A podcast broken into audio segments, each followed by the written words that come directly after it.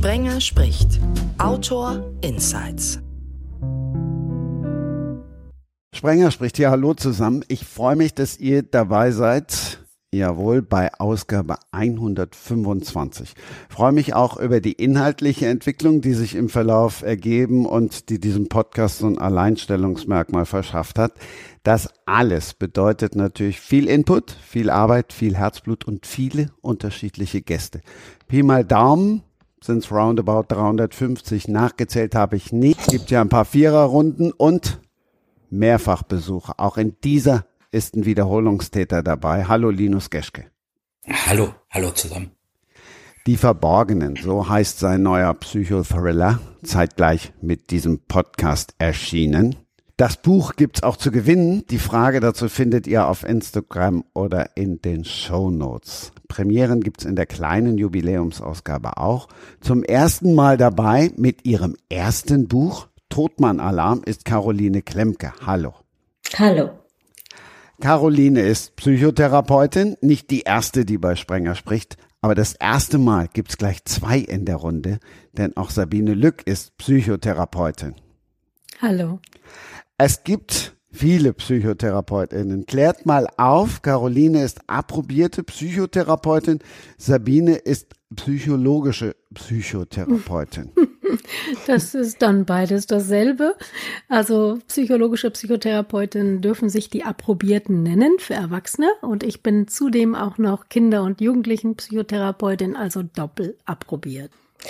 Man nennt das so, weil der Psychotherapeutenberuf von, auch von Ärzten äh, durchgeführt wird. Also Psychotherapeutin kann man werden, wenn man entweder Ärztin oder Psychologin ist. Und darum gibt es diese etwas verwirrende Unterscheidung. Ärztliche Psychotherapeutin und psychologische Psychotherapeutin. Daher kommt der Begriff, aber Sabine und ich, wir haben denselben Beruf. Ihr seid beide rezeptpflichtig? Sozusagen. Ja. Aber ihr verschreibt keine Rezepte. Nein, also keine Medikamente. Also mittlerweile kann man einiges auch als Psychotherapeutin verschreiben. Krankenhausaufenthalte, Reha-Behandlungen, Ergotherapie. Aber der Unterschied ist tatsächlich, dass wir nicht krank schreiben dürfen und eben keine Medikamente wie ein Arzt verordnet. Hm, Ich glaube, krank schreiben dürfen wir inzwischen auch. Also das Was? ändert sich alle naslang. Ja, das Ach, wirklich? auch. Mhm. Seit wann? Ähm, jo, das ist eine gute Frage. da bin ich nicht so gut drin. Aber ich hatte neulich so einen Fall und da wurde mir gesagt, ja, das dürfen wir doch jetzt auch seit, was weiß ich. Ich bin jetzt schon so lange dabei und diese ganzen Veränderungen, die gehen manchmal dann auch so an mir vorbei, wenn sie in meinem Alltag nicht so oft vorkommen. Und das tun sie auch nicht. Und äh, vor- weil die meisten haben ja ihre Ärzte noch im Hintergrund. Und ähm, aber da gab es neulich so einen Fall und da habe ich das. Wusste ich wer tatsächlich noch weiß, vielleicht täusche ich mich auch. Ich bin da nicht so sicher. Ja, also ich, ich vielleicht- muss vielleicht noch dazu ergänzen, dass ich auch eine Privatpraxis noch habe und äh, von daher ähm, auch ähm, ja nicht rezeptpflichtige Therapie und äh, ja Selbsterfahrung anbiete. Und äh, um die geht es dann heute hier auch mehr. Deswegen, das vermischt sich natürlich, aber das will ich nochmal gesagt haben. Das wird da auch fein säuberlich getrennt bei der KV. Linus, was hast du denn gedacht, als du die Besetzungs, man könnte ja fast sagen, die Besetzungscouch in dieser Runde gesehen hast? Auf der liege ich gerade auch, merkwürdigerweise. Ähm, nee, ich finde es richtig gut. Also, wie gesagt, ich finde das Thema wahnsinnig interessant. Bin mir auch schon ähm, sehr, sehr gespannt darauf, was die beiden Damen zu erzählen haben. Und ähm, ja, ich glaube, wenn du, wenn du Krimi-Thriller schreibst, der Mord an sich ist ja immer relativ langweilig, zumindest für den Autor. Was ich viel, viel spannender finde, ist, warum tun Menschen, was sie tun und was muss vorher passiert sein, damit sie es tun. Und ja, vielleicht komme ich dabei ja heute der Aufklärung ein wenig näher. Das ist zumindest etwas, glaube ich, was uns dann verbindet. Also ich finde auch, dass meine Arbeit immer wie ein Krimi ist. Und äh, das also erstmal herauszufinden, was da irgendwie hinterstecken könnte, hinter einem Symptom oder hinter einem Verhalten. Und äh, überhaupt grundsätzlich zu verstehen, warum sich Menschen so verhalten, wie sie sich verhalten. Ja. Ja, ich denke, das verbindet dann unsere Themen und Bücher auch miteinander. Ja, ich finde ja auch gar nicht so spannend, den Kranken oder den, den, den Axtmörder, der jetzt irgendwie um die Ecke kommt, sondern ähm, viel eher, was passieren muss im Umfeld, damit ganz normale Menschen Dinge tun, die man ihnen eigentlich nicht zutrauen würde. Und das versuche ich auch immer in den Büchern ein bisschen darzustellen. Ähm, die Vorgeschichte, die finde ich eigentlich immer viel, viel spannender als das eigentliche Verbrechen. Das äh, könnte ich jetzt nicht unbedingt in, in allen Punkten wiedergeben, aber doch zumindest, dass es irgendwie sehr, sehr spannend ist, herauszufinden, was ja, Menschen du, dazu bringt. Du hast ja auch, du hast ja auch, wenn, wenn du, keine Ahnung, wenn jemand Frauen umbringt, weil er Frauen hasst. Das kann man machen, ist aber relativ langweilig, also finde ich zumindest. Und ähm, ich versuche mir halt immer eine passende Vorgeschichte auszudenken, was mit demjenigen, also mit dem Täter oder der Täterin passiert sein kann im Vorfeld, dass die oder er einen Entschluss fasst, einem anderen Menschen das Leben zu nehmen. Und ja, vielleicht bekomme ich ja noch ein bisschen Input heute. Ich glaube, da steckt tatsächlich auch die Frage drin, was versteht man unter normal? Weil du sagtest, was bringt normale Menschen dazu, so etwas zu tun, ja? Ähm, das das finde ich interessant. Ähm, und das ist, äh, na, weil da ja eine Idee drin steckt, ähm, dass das so, na, also in dieser Idee, es gibt einen normalen Menschen und der macht dann plötzlich irgendwas Schlimmes. Ne? Also mit normal meine ich jetzt zum Beispiel keinen ähm, Berufskriminellen, keinen Psychopath, keinen Soziopath, sondern einer, der vorher ein relativ zumindest strafrechtlich relativ unauffälliges Leben geführt hat. Strafrecht, ja, genau. Also dann hieße normal strafrechtlich unauffällig. Also ich, ich, äh, ich, mich interessiert das, weil ich glaube, dass da tatsächlich auch ein Unterschied ist, wenn wir über Psychiater und ähm, Psychotherapeuten sprechen, ähm, weil da das Konzept von von wie funktioniert eigentlich, also was, ne, wie funktioniert ein gesunder Mensch ähm, eigentlich, ne, oder ein gut integrierter, angepasster Mensch. Und ähm, da, ich, ich glaube, dass wir äh, Psychotherapeuten dazu also eine andere Form haben, mit solchen Dingen umzugehen, nämlich im Sinne von dimensionalem Denken. Ne? Also äh, ich, ne, dass man sagt, okay, ab einem bestimmten Punkt ist das, also zum Beispiel bei Angst oder bei Aggressivität, ja, oder so, was du jetzt als Beispiel nanntest, Psychopathie. Ne? Das ist so eine, so, na, dass es Menschen gibt, die haben da bestimmte Ausprägungen und bestimmte ähm, Merkmale und ab einem bestimmten Grad dieses Merkmals sagen wir halt, ist eine Störung. Ja, und das ist eine andere, äh, eine andere Denkweise, als es im, im medizinischen und auch im juristischen Denken äh, vorkommt, wo man nämlich in Kategorien denkt: krank, gesund, schuldig, nicht schuldig. Ähm, und diese Entwicklung, ich glaube, dass die für uns als Psychotherapeuten besonders interessant ist, dieser Graubereich dazwischen. Ja, ja, das kann ich mir gut vorstellen. Mein Hauptansprechpartner ist, der ist forensischer Psychiater, mhm. ähm, arbeitet auch in einer, in einer Hochsicherheitsstrafanstalt. Und dann geht's ja mehr um die Leute, ähm, na, die schon gefallen sind, ne? die also schon irgendwas gemacht haben, ähm, aufgrund dessen sie da gelandet sind. Und ja, da magst du recht haben, mit Sicherheit ist der Ansatz da, mit dem er so einen Fall oder eine Fallakte betrachtet, vielleicht dann nochmal ein, ein anderer. Genau, ich habe, nee, das ist, es ist einfach eine, eine unterschiedliche Zugangsweisen und das ist immer interessant.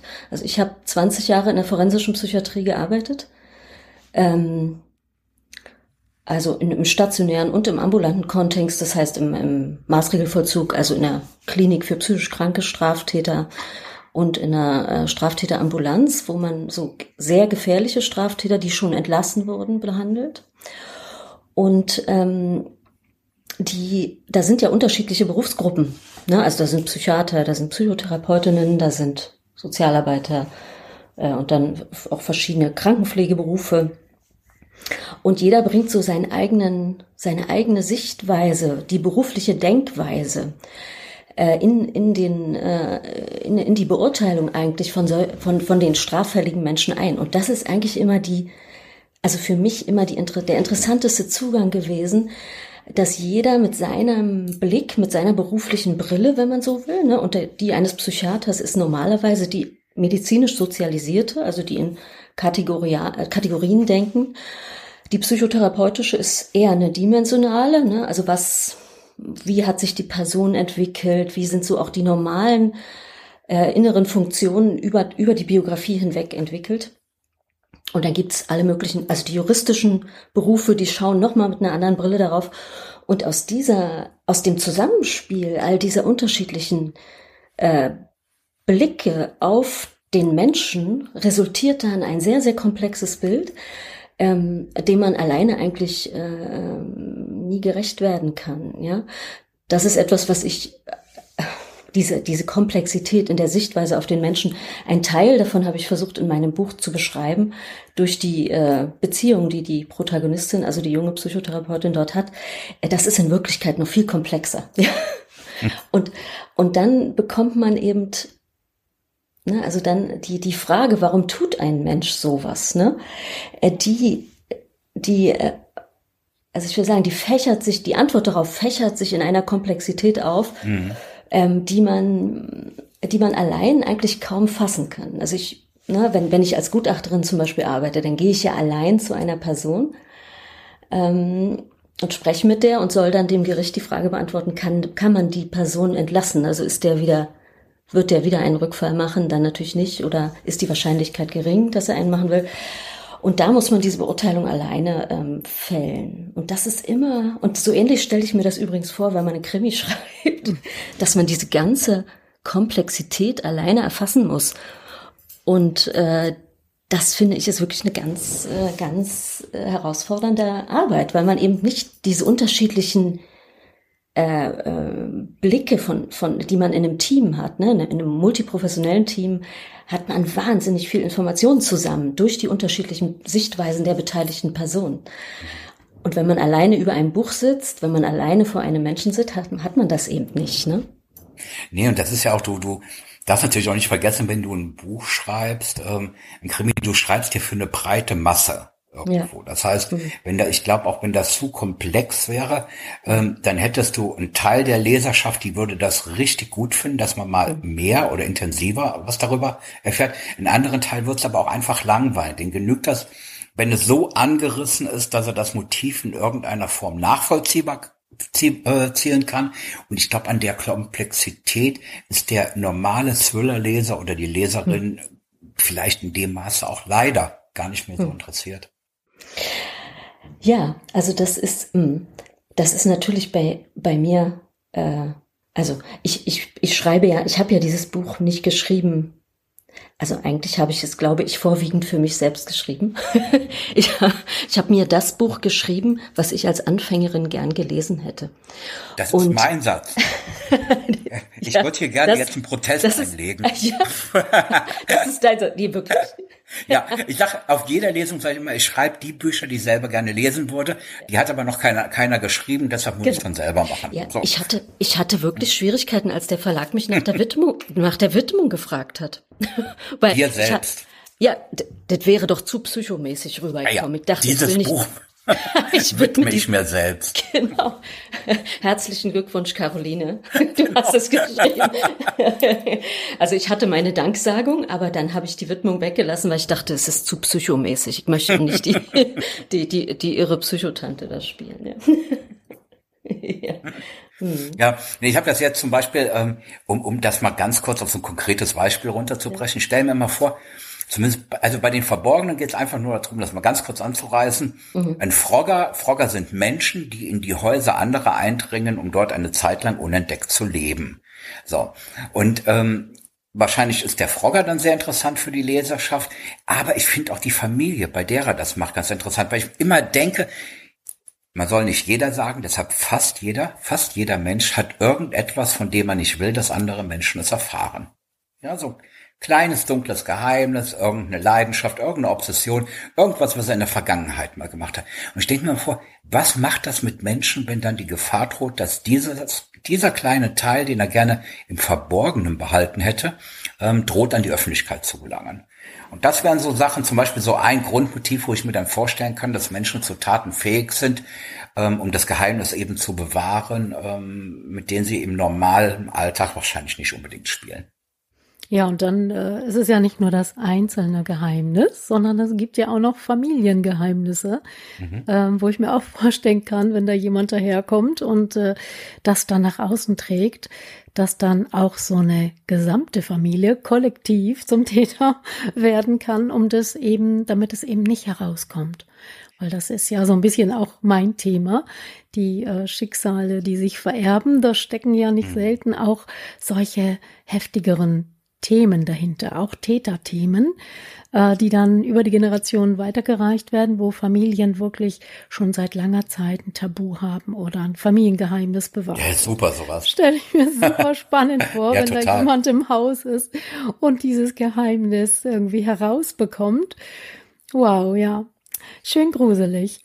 Ja, ich habe mal eine Frage an, mhm. an vielleicht die beiden anderen. Ich habe echt ein Problem, ähm, euch auseinanderzuhalten, aber ähm, von schlimm.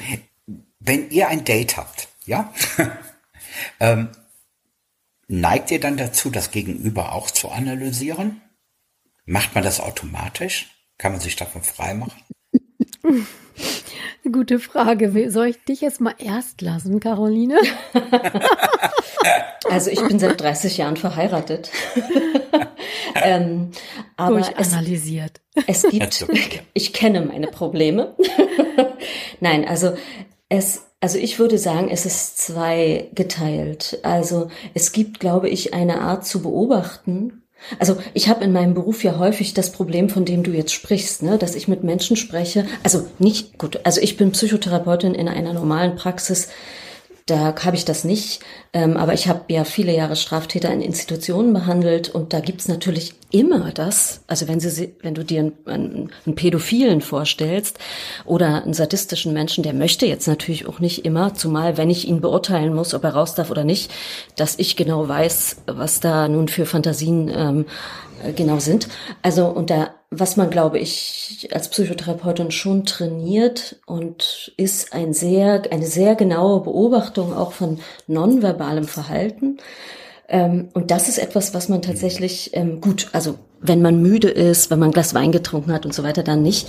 Ähm, aber das ist, glaube ich, schon etwas, da würde ich von mir sagen, dass ich das nicht ablegen kann mehr. Also ich, dieser Beruf verändert glaube ich, anders als andere Berufe doch auch stärker oder dringt stärker auch in die eigene Person ein. So sehe ich, also im positiven Sinne. Ich bin also sehr, sehr dankbar deshalb auch für diesen Beruf. Der ermöglicht sehr viel persönliche Entwicklung auch.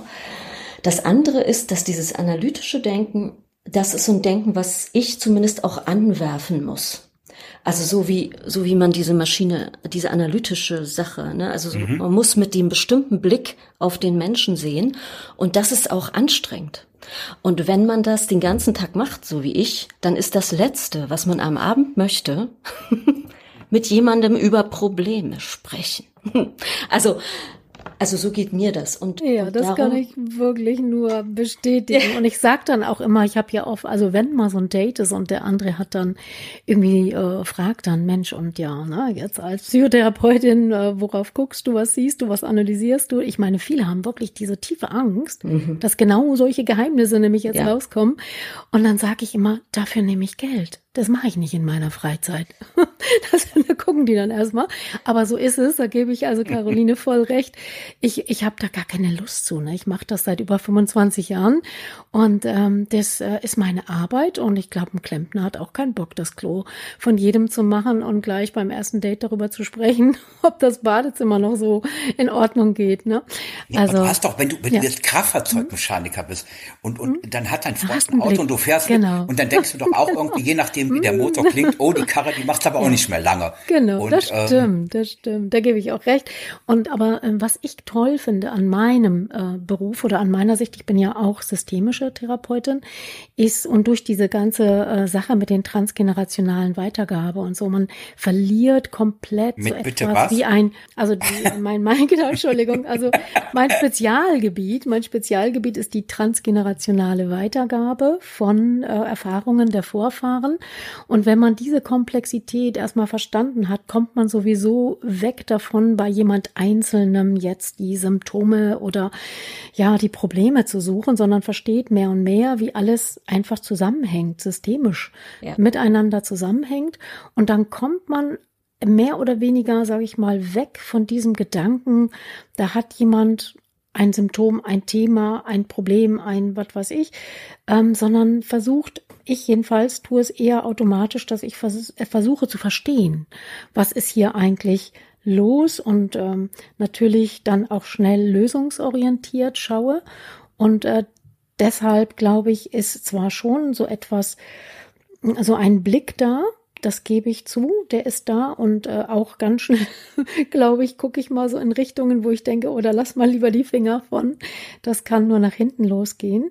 Ähm, aber eigentlich tief im Inneren bin ich davon so sehr überzeugt, dass man Dinge verstehen und verändern kann, ähm, dass ich da also eine ganz positive Einstellung habe und ja, man keine Angst haben muss, wenn man mit mir im Gespräch ist, dass man komplett durchanalysiert wird.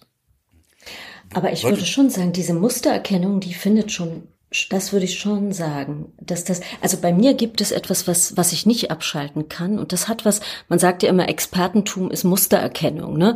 Also der, der Kfz-Mechaniker, wenn das Auto hustet, der weiß halt, äh, weiß ich, dass die, dass der irgendwas am Antrieb ist. Und ein bisschen was davon nehme ich auch wahr, dass man schon so denkt, ah, okay, aggressionsvermeidend oder ah, selbstunsicher oder so. Und, und gar nicht, weil man das so mit Absicht analysiert, sondern weil man einfach so oft damit zu tun hat, dass man es gar nicht nicht sehen Ja, das kann man vorstellen. Mhm. So. Ja, und da geht bei mir dann irgendwie eher ab, wenn jemand zum Beispiel sehr dominant ist, dann, dann denke ich wieder, aha, okay, wahrscheinlich keine so dominante Mutter, vielleicht einen dominanten Vater. Also dann gucke ich immer gleich in die Generation und äh, versuche was zu verstehen, was da vielleicht äh, ja in der nächsten Generation kompensiert werden soll. Aber ich fand das wichtig, was du, was du über Täter und Familien gesagt hast. Das ist mhm. etwas auch, was ich äh, versucht habe auch zu erzählen oder was für ich habe es versucht in meinem Buch zu erzählen, weil es für mich eine, eine, eine wichtige Erfahrung war, äh, dass diese dass diese Grenze zwischen Täter und Opfer gar nicht zwischen Personen verläuft, sondern innerhalb von Personen genau. und dass dazu immer also zu jeder schweren Straftat gehört ein System von Menschen. Ja. ja. Also wenn man sich zum Beispiel ein, eine, äh, ein Missbrauchsgeschehen, so ein äh, Fall beschreibe ich in meinem Buch auch, ein Missbrauchsgeschehen innerhalb einer Familie vorstellt, was über mehrere Jahre dauert, ja, dann sind da, ohne dass man äh, sagen wir mal, ohne dass man jetzt das weitere Umfeld mitzählt, ganz schnell 20, 30 Leute irgendwie mit dem Geschehen verbunden, mehr oder weniger direkt, die alle irgendwie reagieren und, und das ist dann im, im Nachhinein zu rekonstruieren immer auch interessant, ne, dass da ein Zusammenwirken von Faktoren stattfindet, wo man am Ende nicht mehr sagen kann, also man, man kann und man muss natürlich auch sagen, einer ist der, der ist, also die Person, die es tut, ist verantwortlich und er trägt die Schuld. Und drumherum gibt es ein System, das das mehr oder weniger befördert, erlaubt, trägt und in, aus dem heraus das auch entstanden ist. Also es ist sozusagen beides gültig, ne? die Verantwortung des Einzelnen, des Täters und ein System drumherum. Gibt's ja also gerade in diesen sehr schwerwiegenden äh, äh, langjährigen Missbrauchssystemen von pädophilen Tätern hat man das, da sind hunderte Personen beteiligt, in denen, und in diesem System findet das statt. Und das ist, wenn man sich das anschaut, dann, dann weiß man auch, dass es, dass es gar keinen Zweck hat, äh, diese Ideen, die es dann oft gibt, ne, äh, Todesstrafe oder die Leute für immer wegsperren, weil es eben, und da spielt, finde ich, die transgenerationale Weitergabe ein sehr, sehr wichtiges Thema, weil eben solche Prozesse in Familiensystemen und dann letztlich auch in gesellschaftlichen Systemen wirken. Ja.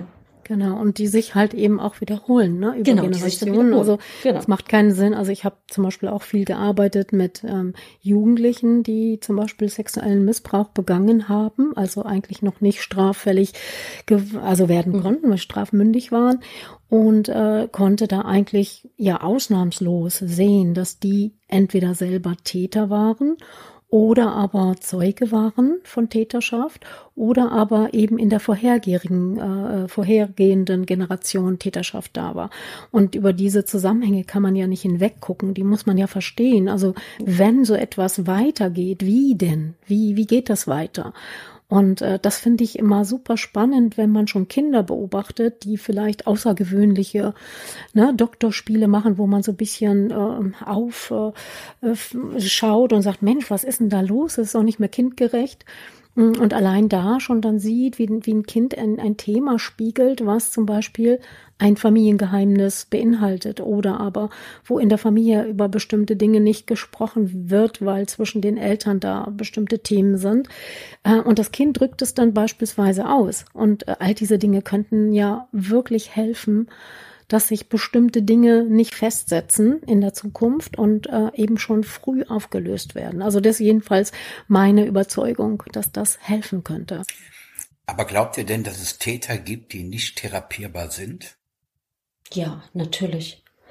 Also das gibt es, ja, das gibt es deshalb, also indem ich, ich habe ja viele Jahre in einem, in einem Extrembereich gearbeitet, ne? Also wo man nur hinkommt, wenn man einfach eine Art von einem Gutachter oder einer Gutachterin bestätigtes hohe Gefährlichkeit hat, ja.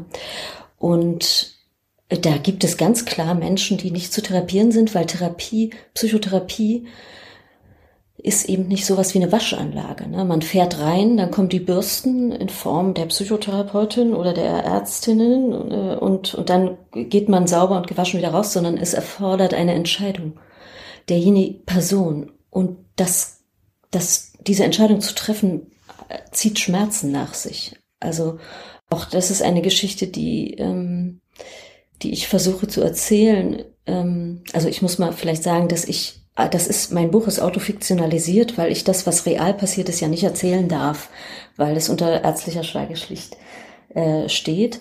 Und was ich gemacht habe, nur, nur zum Verständnis, ist, äh, dass ich eine Protagonistin sozusagen, die meine Erfahrungen trägt, also zum Beispiel meine Erfahrungen in der Konfrontation mit dem, was du gerade sagtest, dieser Aussichtslosigkeit, dass Menschen eben auch nicht zu therapieren sind, ähm, in fiktionalen Szenen erlebt. Ne? Also die, die, die Verletzbarkeit meiner Protagonistin ist meine Verletzbarkeit, aber die Szenen, die ich beschreibe, sind fiktional, um der Schweigepflicht gerecht zu werden.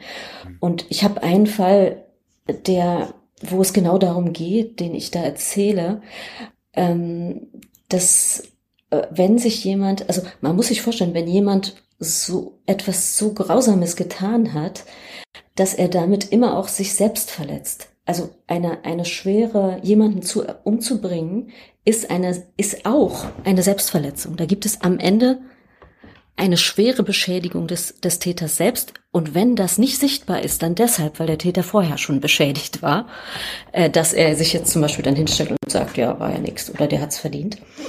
Und die, die, die Konfrontation damit, mit der Schuld, die man auf sich geladen hat, ist ein Teil von Therapie. Und es gibt Menschen, die das nicht können. Die diesen Schritt der Auseinandersetzung mit diesem, äh, sagen wir mal, auch destruktiven Anteil nicht leisten können und die sich auch eher umbringen, als das zu tun. Ne? Darum muss man auch mit, mit Psychotherapie, also es ist nicht so mehr hilft mehr, ja, sondern es gibt Menschen, die, die, die das nicht leisten können und die ähm, dann in dem, also man kann das natürlich nicht im Vorhinein für jeden Menschen sagen, ob das auch die nächsten 30 Jahre so sein wird. Aber es gibt natürlich Menschen, die die Entscheidung für Veränderung, für die Schmerzen einer Veränderung nicht treffen können. Und im Übrigen gar nicht nur bei den Straftätern, sondern auch, äh, das geht ja eigentlich auch jedem von uns so. Ne, wir verändern uns dann, wenn es notwendig ist. Ja, ich denke Aber, überhaupt ist bei, bei, bei Schuld und Scham ist, das ist, denke ich mal, sind die Gefühle, ähm, die wir am wenigsten gerne zeigen möchten und mit denen wir auch nicht gesehen werden wollen. Also das geht ja schon bei Kleinigkeiten los, eine Schuld einzugestehen, ne? Oder zu sagen, ja, ich war's das fühlt sich ja schon nicht so richtig gut an. Und diese Abwehr von solchen Gefühlen, die Verleugnung von solchen Gefühlen, die, die ist ja schon bei Kleinigkeiten, ist das ja schon da. Und wie viel schlimmer muss es sein bei, bei schweren Sachen, ne? Oder wenn wir in die deutsche Geschichte gucken, noch immer versuchen ja ganz viele zu sagen, nein, wir waren es nicht, wir haben die Juden nicht ermordet, das war gar nicht alles so, weil es einfach so schmerzlich ist zu sehen, ja, so erbärmlich war es und so erbärmlich sind wir. Und ich glaube, da gibt es auch überhaupt keine Kultur in unserer Erziehung oder überhaupt in unserer Gesellschaft zu sagen, was könnte es uns denn ein bisschen leichter machen, auch mal über unsere Schattenseiten, über die Dinge zu sprechen, die eben nicht gut sind, die sogar schlecht sind oder für andere ebenso schädlich sind. Und ähm, da wünsche ich mir manchmal, dass, dass wir da mehr Möglichkeiten bekommen, auch darüber reden zu dürfen und dass das nicht immer so tabuisiert wird und man immer nur mit der Schokoladenseite irgendwie da stehen darf, weil sonst hat man Angst, vernichtet zu werden. Und äh, ja, das führt so ein bisschen, denke ich mal, zu dem Thema, was dann auch bei schweren Straftaten die Sache eben so schwierig macht. Ne? Wie soll es da gehen, wenn es schon bei irgendwie, wer hat an der Marmelade genascht, irgendwie schwierig ist? Wie, wie geht ihr denn damit um, wenn ihr vor Gericht jetzt irgendwie ein Gutachten erstellen soll? Ich denke mir, also ich stelle es mir immer so vor, dass so ein Gutachten ist ja im Prinzip wie eine Wette. Ne? Man hat Faktoren, die man reinberechnet, Umstände, ähm, die Erfahrungswerte. Aber wahrscheinlich kann ja kein Therapeut oder Psychologe mit einer hundertprozentigen Sicherheit sagen, nein, dieser Mensch wird nie wieder straffällig, wenn der rausgeht oder in diesem Maße. Ist das nicht auch belastend, dass man sich dann ja doch irgendwo der Verantwortung stellen muss? Zumal, wenn es mal daneben geht, das kennt ja jeder aus den Medien her, die Fälle, wo dann irgendein Therapeut oder Psychologe gesagt hat, es liegt keine Gefährdung vor oder keine große Gefährdung oder wie auch immer, und dann passiert doch immer was. Das sind natürlich auch immer die Fälle, die sehr medienwirksam sind. Ähm, wie groß ist denn dann der Druck, der da auf einem lastet? Naja, also ich glaube, dass man äh also es gibt für diese Arbeit, also ich glaube, dass die wenigsten wissen, äh, also was das für, also wie diese Arbeit aussieht. Ne? Die ist, äh, glaube ich, deutlich anders, als man sich das vorstellt. Das eine ist, dass es eine ein handwerkliches, einen handwerklichen Standard gibt. Also man macht zum Beispiel verschiedene statistische Analysen, äh, die, die einfach auf Rückfallbeobachtungen beruhen. Ähnlich wie die Risikomathematik ist das ein bisschen, ne, die die Versicherungswirtschaft macht. Und dann gibt es, also es gibt ein strukturiertes Verfahren, von dem die sozusagen auch die Anamnese, also das Gespräch mit der Person ein Teil ist, aber nur ein Teil ja, von vielen anderen äh, Informationen, die man verarbeitet. Und ich glaube, die Vorstellung ist immer, da kommt irgendeine Person und sagt so intuitiv, der wird nie wieder straffällig. Also erstens sagt man das natürlich nicht, weil, also es gibt zwei, also das kann nie das Ergebnis eines Gutachtens sein, der wird nie wieder straffällig, sondern das sind so Aussagen wie, die Wahrscheinlichkeit eines Rückfalls ist höher als die eines Nichtrückfalls. Und dann darf man nicht vergessen, dass man, dass die Entscheidung, ob jemand entlassen werden darf, ist eine normative Entscheidung.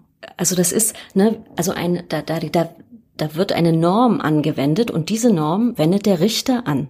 Das ist etwas, was der Gutachter gar nicht darf, weil, also man kann das vergleichen mit zum Beispiel Medikamentennebenwirkungen. Ne? Da sagen, da gibt es eine, ein normatives Vorgehen. Einer, wenn einer von 100 äh, äh, Kopfschmerzen bekommt, dann ist das selten oder häufiger, also gibt so eine Aufteilung. Und ähm, diese Entscheidung trifft im Falle von Entlassung ähm, der Richter, weil das ein gesellschaftliches, eine, eine normative Entscheidung ist und keine sachliche Entscheidung eines Psychiaters oder Psychologen. Ja, aber trotzdem hast du ja immer Berichte in den Medien dann, ja. ähm, zum Beispiel, wenn jemand freikommt, rückfällig wird, wo dann auch eben auf die Aussage des Gutachters oder Psychologen oder wem auch immer ähm, verwiesen wird. Ja, also ich bin jetzt als 20 Jahre Gutachterin und mir ist das natürlich schon passiert. Und dazu muss man aber wissen, dass, also im Kern sind wir nicht mal in der Lage, das Verhalten unserer Katze in den nächsten zwei Minuten vorherzusagen. Das liegt daran, dass es einen freien Willen gibt. Und wenn wir unsere, also meine Arbeit als Gutachterin ist durch zwei Faktoren begrenzt.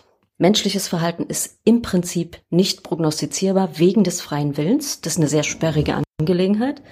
Und das zweite ist, weil nie zu keinem Zeitpunkt alle Informationen verfügbar sind. Menschliches Verhalten ist so komplex, dass ich als Gutachterin keine Möglichkeit habe, alle zur Verfügung stehenden Informationen einzusammeln. Schon deshalb, weil ein Teil von Straftaten ist, situativ zu handeln. Ne? Und es kann sein, und das ist, jeder von uns hat eine bestimmte Wahrscheinlichkeit, morgen jemanden umzubringen. Die ist klein, aber die ist nicht null. Und als Gutachterin kann ich mit der Verantwortung leben, weil ich sehr tiefen Respekt habe vor dem freien Willen des Menschen. Und ich kann mit der Antwort Verantwortung leben, weil ich mich äh, in jedem Fall bemühe, meine handwerklichen Standards sehr gut anzuwenden. Und das ist auch das, was letztlich mir die rechtliche Sicherheit bringt. Na, also wenn ich mich an die vom äh, äh, Also das ist eine höchstrichterliche äh, sind höchstrichterlich festgestellte Fakten. Also ich muss eine vernünftige Anamnese machen, eine Aktenanalyse, ist jetzt auch egal was. Aber diese handwerklichen Standards, wenn ich die einhalte, der Rest ist die Freiheit des Menschen. Wir können uns jederzeit für das Destruktive entscheiden und wir tun es auch. Jeder und ich denke, was auch wichtig ist natürlich, ist, äh, dass wir immer nur von den Fällen hören, wo es dann schiefgegangen ist und von den vielen, vielen anderen Fällen, wo es äh, gut war, wo die Einschätzung funktioniert hat und alles läuft, äh, davon hören wir natürlich nichts. Ne? Das ist ja so grundsätzlich so ein bisschen unser Thema, die, die schlechten Nachrichten, auf die sind wir einfach geil, muss man so sagen. Da haben wir selber Schuld ein bisschen, kann man ja auch evolutionstechnisch erklären, ich weiß. Aber letztendlich, was wir bräuchten, wäre eben mehr Informationen über die Dinge, die funktionieren und die gut gehen und die gut laufen. Und ähm, ja, da würden wir dann wahrscheinlich ganz andere Zahlen hören und da würde die Gutachterin ähm, ja in einem anderen Licht dastehen als so immer. Mhm. Ja. Also es ist sogar das Gegenteil richtig. Wir haben mit unseren Methoden, die wir anwenden, um Straftaten vorherzusagen, haben wir einen sogenannten sehr hohen Beta-Fehler. Beta-Fehler sind die falsch-positiven. Falsch-positiv sind die, die noch im Knast sitzen, weil eine Gutachterin, zum Beispiel Frau Klemke, gesagt haben, dass sie noch gefährlich sind. Mhm. Also die Anzahl, wenn man jetzt sozusagen die Qualität unserer Beurteilungen sieht, dann ist die Wahrscheinlichkeit, dass, die, dass sie fälschlich nicht entlassen werden, viel höher, äh, als das Risiko, dass sie entlassen werden und was machen. Also genau. wir, wir erkennen mit unseren Verfahren die Leute, die rückfällig werden, bis auf sehr seltene Ausnahmen. Dafür, dass der Menschen freien Willen hat, übrigens ziemlich selten.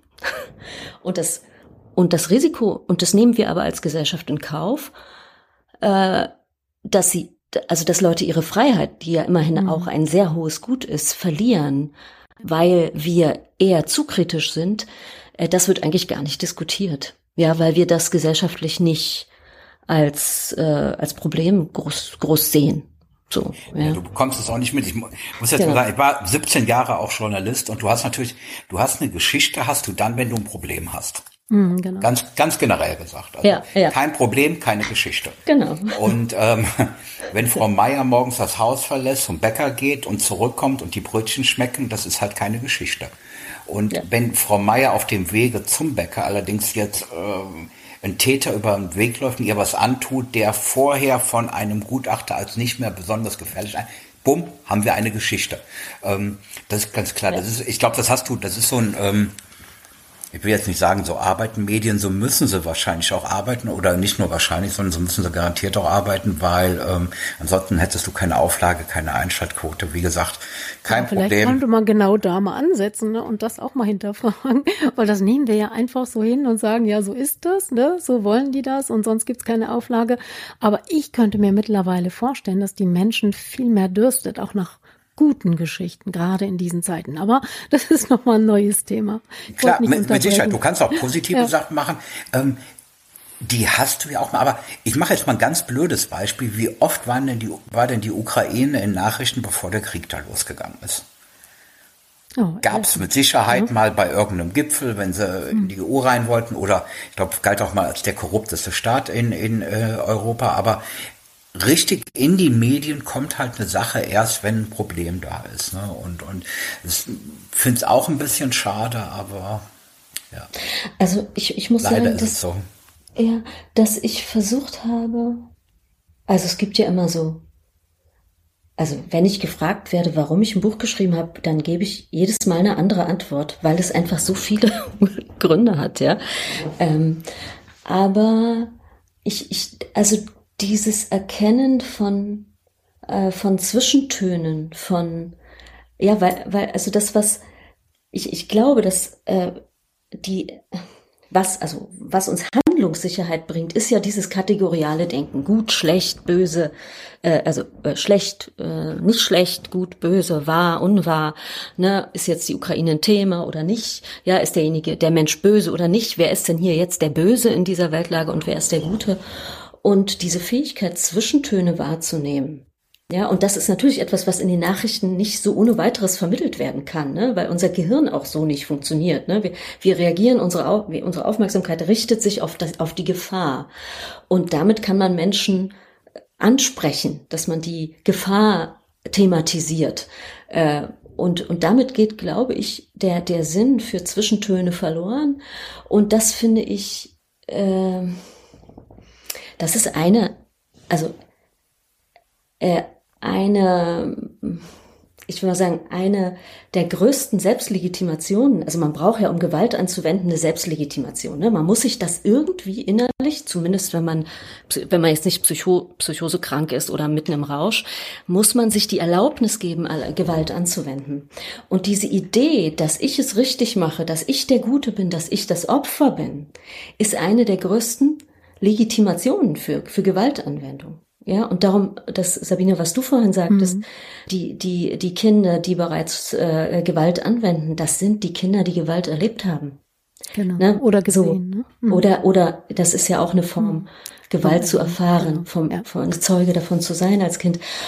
Und ich glaube, dass ich etwas, also aus, in meiner Arbeit als Psychotherapeutin mit diesen schweren Gewalt- und Sexualstraftätern, was ich da erlebt habe, ist, dass es dass diese, wenn man diese Zwischentöne wahrnehmen kann, dass dann Verbindung wieder möglich ist. Und dass die Verbindung zwischen Menschen die ist, die Gewalt verhindert. Ja. Mhm. Und, und das ist, finde ich, das Schwierige, dass die Medien brauchen im Prinzip so Schwarz-Weiß-Kategorien, um Aufmerksamkeit zu bekommen. Das, was aber Veränderung bringt, äh, ist das dazwischen. Genau. Und, ja. und ich denke auch, äh, das Gegenbild ist so wichtig. Ne? Also das ist das, was ich zum Beispiel in meinem Buch auch oder in meinem Konzept ähm, beschreibe, ist, äh, und das wäre jetzt hier zum Beispiel interessant, ne, bei so einem Straftäter mal zu sagen, was hätte idealerweise in seinem Leben anders sein müssen? Wie hätte sein Leben, seine Familie, seine Umstände sein müssen, dass er eben nicht zu diesem Straftäter geworden wäre? Und äh, überhaupt so grundsätzlich könnte man auch mit diesem Gedanken mal in die Welt gehen und zu schauen, wie müsste etwas sein, dass es genau richtig ist, ideal, ne? dass die Menschen dann sich gesund entwickeln, dass sie verantwortlich sind, dass sie äh, stark genug sind, auch zu ihren Fehlern und Schattenseiten zu stehen und so weiter. Mm, und einfach mal von dieser Seite aus hinzugehen. Und tatsächlich ist es in meiner Arbeit ein Herzstück der Arbeit, sich vorzustellen, wie zum Beispiel in der Vergangenheit Menschen mit, ja, es Opfer oder Täter, wenn sie genau diese Umstände erfahren hätten, was wäre denn dann anders geworden? Und dann dreht sich wirklich an alles. Da drehen sich die Muster, die, die Glaubenssätze, alles dreht sich nach vorne. Und genau das gibt dann eben vorne eine Möglichkeit, etwas ganz neu und anders zu starten. Das muss man jetzt ein bisschen in der Tiefe vielleicht erläutern, aber ich wollte es mal an dieser Stelle reinbringen, weil ich glaube, es passt ganz gut. Ich finde das auch so ein Moment, wo man kurz innehalten kann und kurz überlegen kann, wie und was da jetzt so alles hintersteckt, hinter dem Gedanken. Oder anders formuliert, mehr Cliffhanger geht nicht. Linus hatte vorhin mal gesagt, Mensch, es ist schwer auseinanderzuhalten. Ich habe ja jetzt aufmerksam zugehört und habe dann eine Brücke für euch. Also Sabine S für systemisch und Caroline für Klingel. Totmann-Alarm. Geht doch, Gute oder? Idee. Ja. Mega. Also Linus, du, du weißt Bescheid. Aber wir nehmen jetzt nochmal den Gedanken von Sabine auf und denken jetzt systemisch. Mhm oder? Du wolltest ja, uns das ja, jetzt ja, nochmal genau, genau. erläutern. Also all die Gedanken, die wir jetzt hatten, mhm. sag du mal, was wir uns jetzt gerade hätten denken sollen. Das weiß ich natürlich nicht. Aber ähm, dieser Gedanke ist ja erstmal ungewöhnlich. Aber man weiß halt aus der Hirnforschung, ähm, oder überhaupt aus der Beforschung des Menschen, wie er so funktioniert, dass wir, egal was wir sehen, auch wenn wir es nicht persönlich erleben, sondern wenn wir zum Beispiel einen Film gucken ähm, und der löst etwas in uns aus. Also wenn wir einen gewalttätigen Film gucken oder einen Gefil Film mit viel Spannung, was ich übrigens auch sehr gerne tue, ich bin Krimi-Fan, ähm, dann habe ich auch körperliche Gefühle. Und das Gleiche passiert natürlich beim Liebesfilm, der richtig schön romantisch und wunderbar und ein Happy End hat. Dann fühle ich mich richtig glücklich und happy. Und man weiß, dass dann auch Verbindungen im Gehirn entstehen, also neue Verbindungen. Und äh, genau damit arbeitet man eigentlich in der neuen äh, Behandlung von, äh, von Traumapatienten zum Beispiel oder überhaupt in der Therapie, dass man sagt, es ist so wichtig, auf die negativen Erfahrungen diese positiven und ressourcenreichen Erfahrungen zu setzen. Und in der Arbeit, wie ich sie tue, und äh, das ist aber für mich inzwischen eher ausgeweitet auf, äh, wie wir auch die Welt sehen könnten, dass wir wieder an anfangen, ähm, wirklich das Gute und das, wie es sein soll und nicht immer nur darauf verweisen, wie es ja nicht gut ist, wie es krank oder gestört oder ne, ganz, ganz schlimm ist, äh, weil im Grunde, und das glaube ich zutiefst, da gibt's auch äh, wirklich Forschungsarbeiten drüber, ist der Mensch im Grunde gut und wir müssen das wieder mehr ja, verstärken und bestärken, damit mehr Gesundheit, Heilung und Positives in die Welt kommt. Ich bin da bei dir, teilweise. Ähm, ich glaube auch, dass der Mensch generell gut ist und dass die Menschheit viel besser ist, als sie manchmal gemacht wird. Das glaube ich auch. Ich glaube aber auch, dass das Böse ein Bestandteil des Menschen ist. Durch alle Kulturen durch, durch, du hast das vorhin gesagt, auch mit, mit dem Holocaust als Beispiel.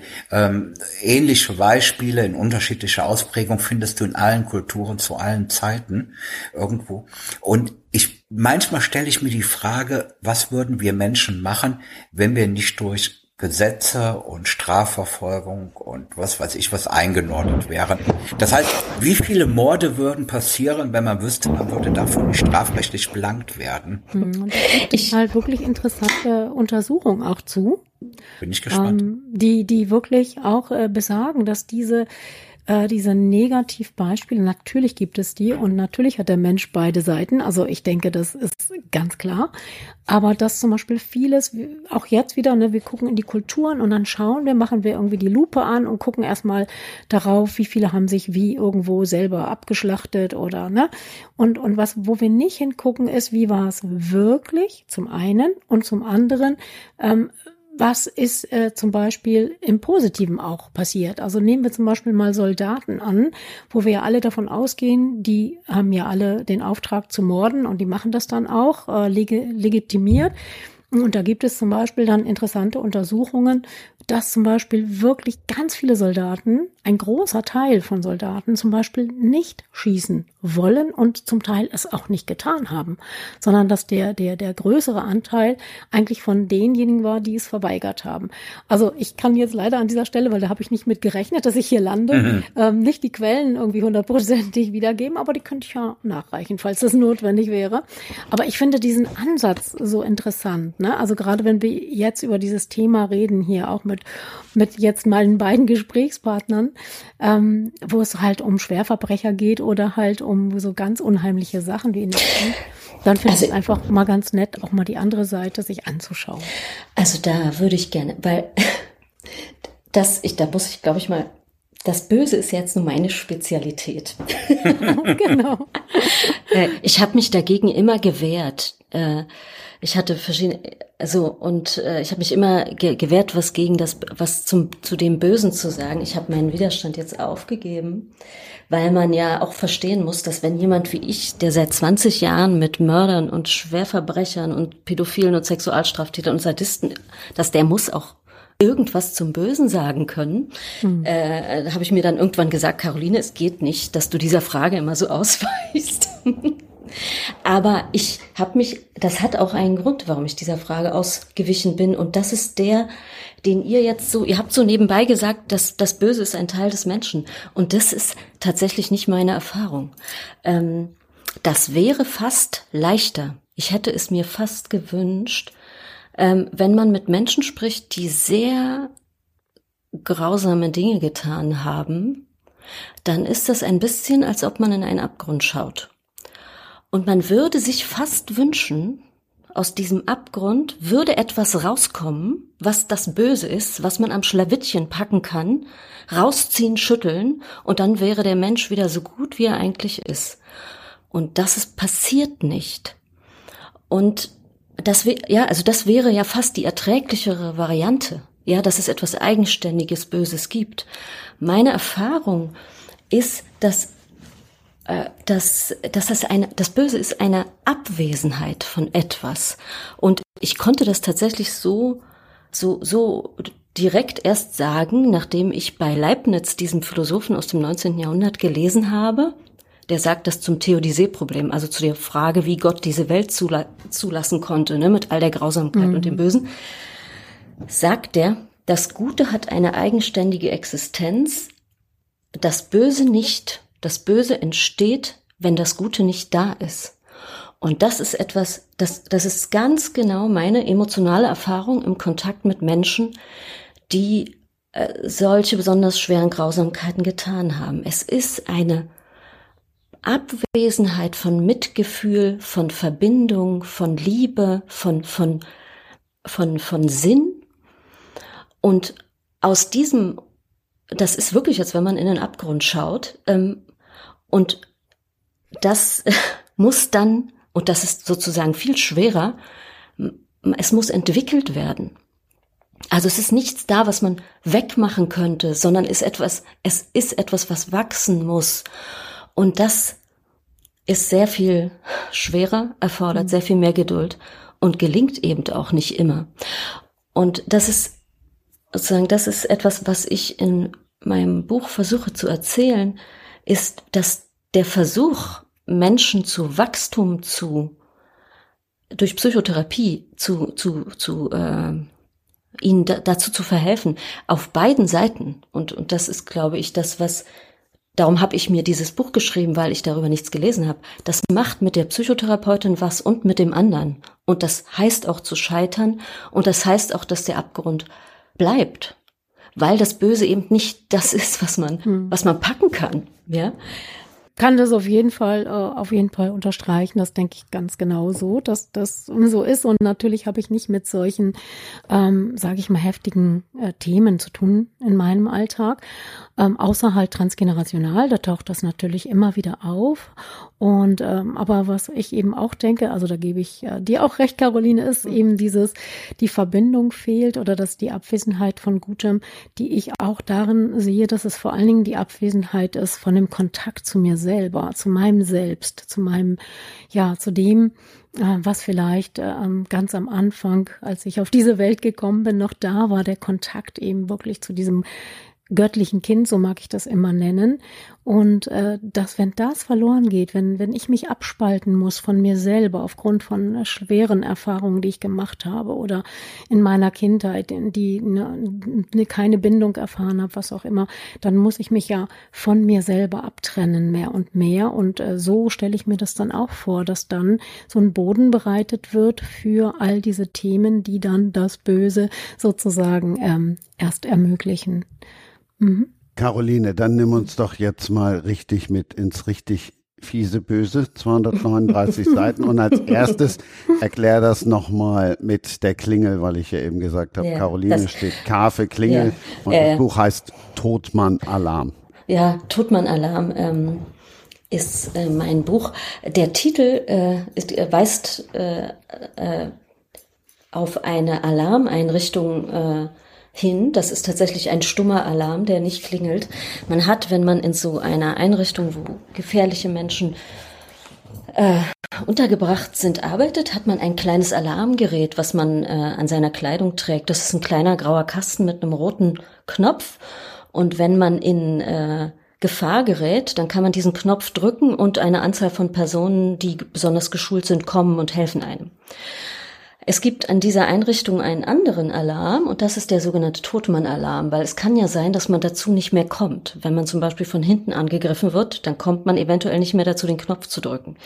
Wenn dieser kleine Kasten sich 45 Sekunden in der Waagerechten befindet, wird der sogenannte Totmann-Alarm ausgelöst für den Fall, dass man nicht mehr den Knopf drücken kann und eben in der Waagerechten liegt.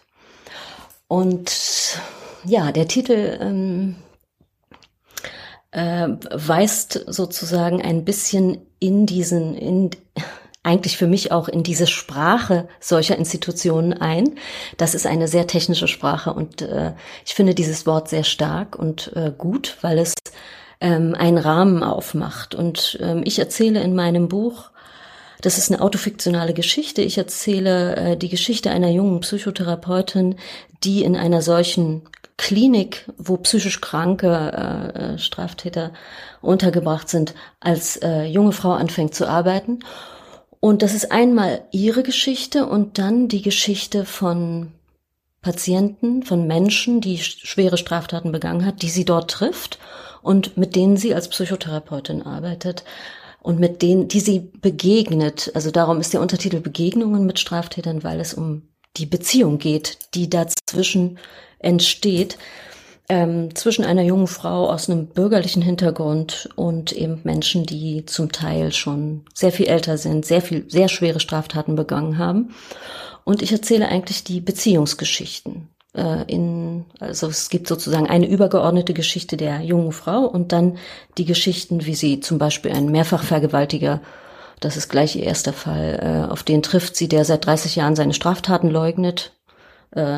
Äh, so, und den will sie dann dazu verhelfen, jetzt mal seine Schuld einzugestehen. Und das geht natürlich gründlich schief. Und ja, so erzähle ich ähm, dann äh, so verschiedene, also ich sozusagen befasse mich, die junge Frau ist da, meine Protagonistin, verschiedenen Situationen ausgesetzt. Also mehrfach Vergewaltigern, die ihre Tat leugnen, dann ein junger Mann mit einer äh, pädophilen Störung. Ähm, meine Protagonistin hat selber ein Kind, einen kleinen Jungen. Ähm, und äh, was ich beschreiben will, ist sozusagen das, was zwischen Menschen passiert. Ne? Also was passiert mit einer jungen Frau, die zu Hause ihr kleines Kind hat und auch wickeln muss, die dann zur Arbeit geht und mit, mit Menschen spricht, die Kinder vergewaltigt haben. So, also mich hat das dazwischen interessiert, wie Begegnung möglich wird, wie Verbindung möglich wird oder auch nicht möglich wird. Genau, das äh, ist mein Buch. Ähm, ich habe also ich habe viele Jahre Studenten unterrichtet. Ich habe hier in Berlin lange an der Charité gearbeitet. Und meinen Studierenden, das ist ja so eine Hochleistungsmedizin, ich erzähle das, weil es eine der meiner, also meiner, also eine der Quellen dieses Buches, ist, dass ich äh, mit meinen Studierenden, ich habe denen immer erzählt, was schiefgegangen ist, als ich Anfängerin war, weil ich finde, dass man daraus am meisten lernt.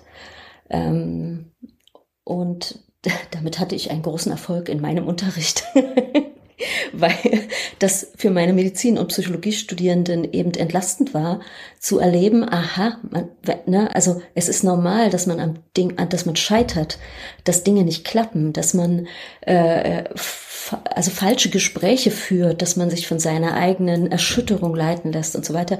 Und das ist ein Teil dessen, was ich für erzählenswert hielt, äh, sind sozusagen beide Seiten. Das eine ist die Seite dieser Menschen, die Verbrechen begangen haben. Und das eine ist, und das andere ist die Seite einer jungen Frau, die versucht, mit ihren eigenen Grenzen, mit ihrer eigenen Familiengeschichte irgendwie Beziehung aufzunehmen. Und genau, das, äh, weil ich das für erzählenswert hielt. Ich hielt für erzählenswert auch, dass es, also meine Erfahrung ist, äh, dass äh, ich, dass die, die forensische Psychiatrie, also diese, diese, dieser, dieser Kontext von, von Menschen, die schwere Straftaten begangen haben, dass das eigentlich nur wie ein Brennglas ist, dessen, was wir in der normal, das, also von dem, was wir in der normal, unter normalen Beziehungen auch erleben. Man sieht, wie der Mensch wie wir Menschen ringen mit den existenziellen Themen unseres Daseins, also mit, mit Tod, mit Schuld, mit Schmerz, mit Isolation, mit Freiheit und mit Lebens, und mit dem Thema des Lebenssinns. Und dieses Ringen, sowohl der Psychotherapeutin als auch der Patienten und das Scheitern daran, zum Teil scheitern, zum Teil auch nicht, das ist das, ähm, was mich bewegt hat und was ich in diesem Buch erzähle. Wie hat es sich denn angefühlt, das erste Mal das eigene Buch in den Händen zu halten?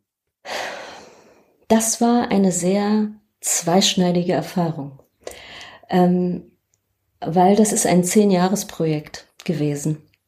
Ich habe 2013 angefangen, für eine Zeitung Artikel zu schreiben.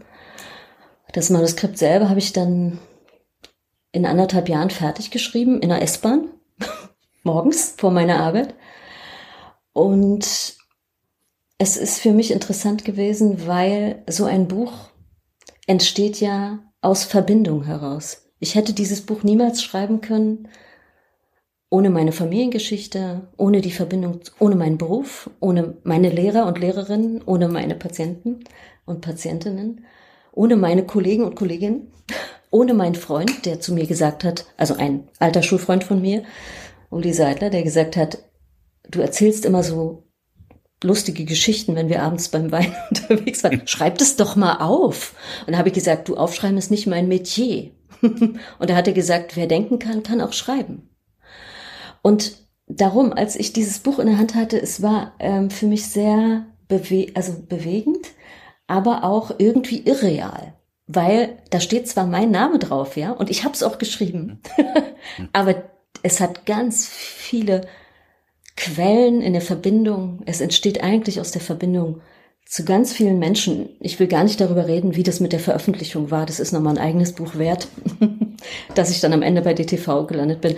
Also das ist so, also das war für mich interessant. Es stimmt gleichzeitig, Caroline Klemke-Totmann-Alarm, und gleichzeitig stimmt es nicht. Ich habe das versucht in meiner Danksagung, die ich hinten äh, geschrieben habe, nochmal deutlich zu machen, dass das ähm, so viele Quellen hat.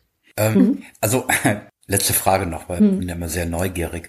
Ja. Ähm, hat das das Verlangen ausgelöst, jetzt würde ich gerne noch ein Buch schreiben, vielleicht mit einem anderen Fokus? Oder war das eher so das Gefühl, ach gut, es ist jetzt geschafft, es ist raus, die Geschichte, und ähm, es wird ein Kapitel in meinem Leben bleiben, aber eins mit, mit nur einer Seite?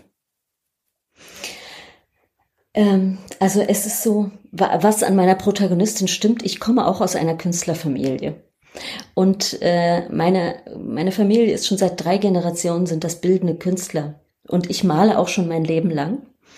Und ich habe erst so um die 40 festgestellt, dass mein Medium eigentlich Sprache ist.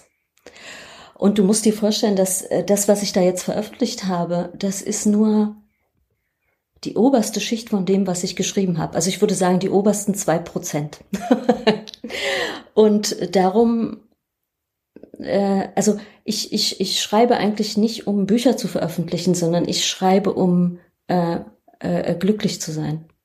Und wenn daraus etwas, also auch um ein Gegengewicht zu meinem Beruf zu haben, weißt du?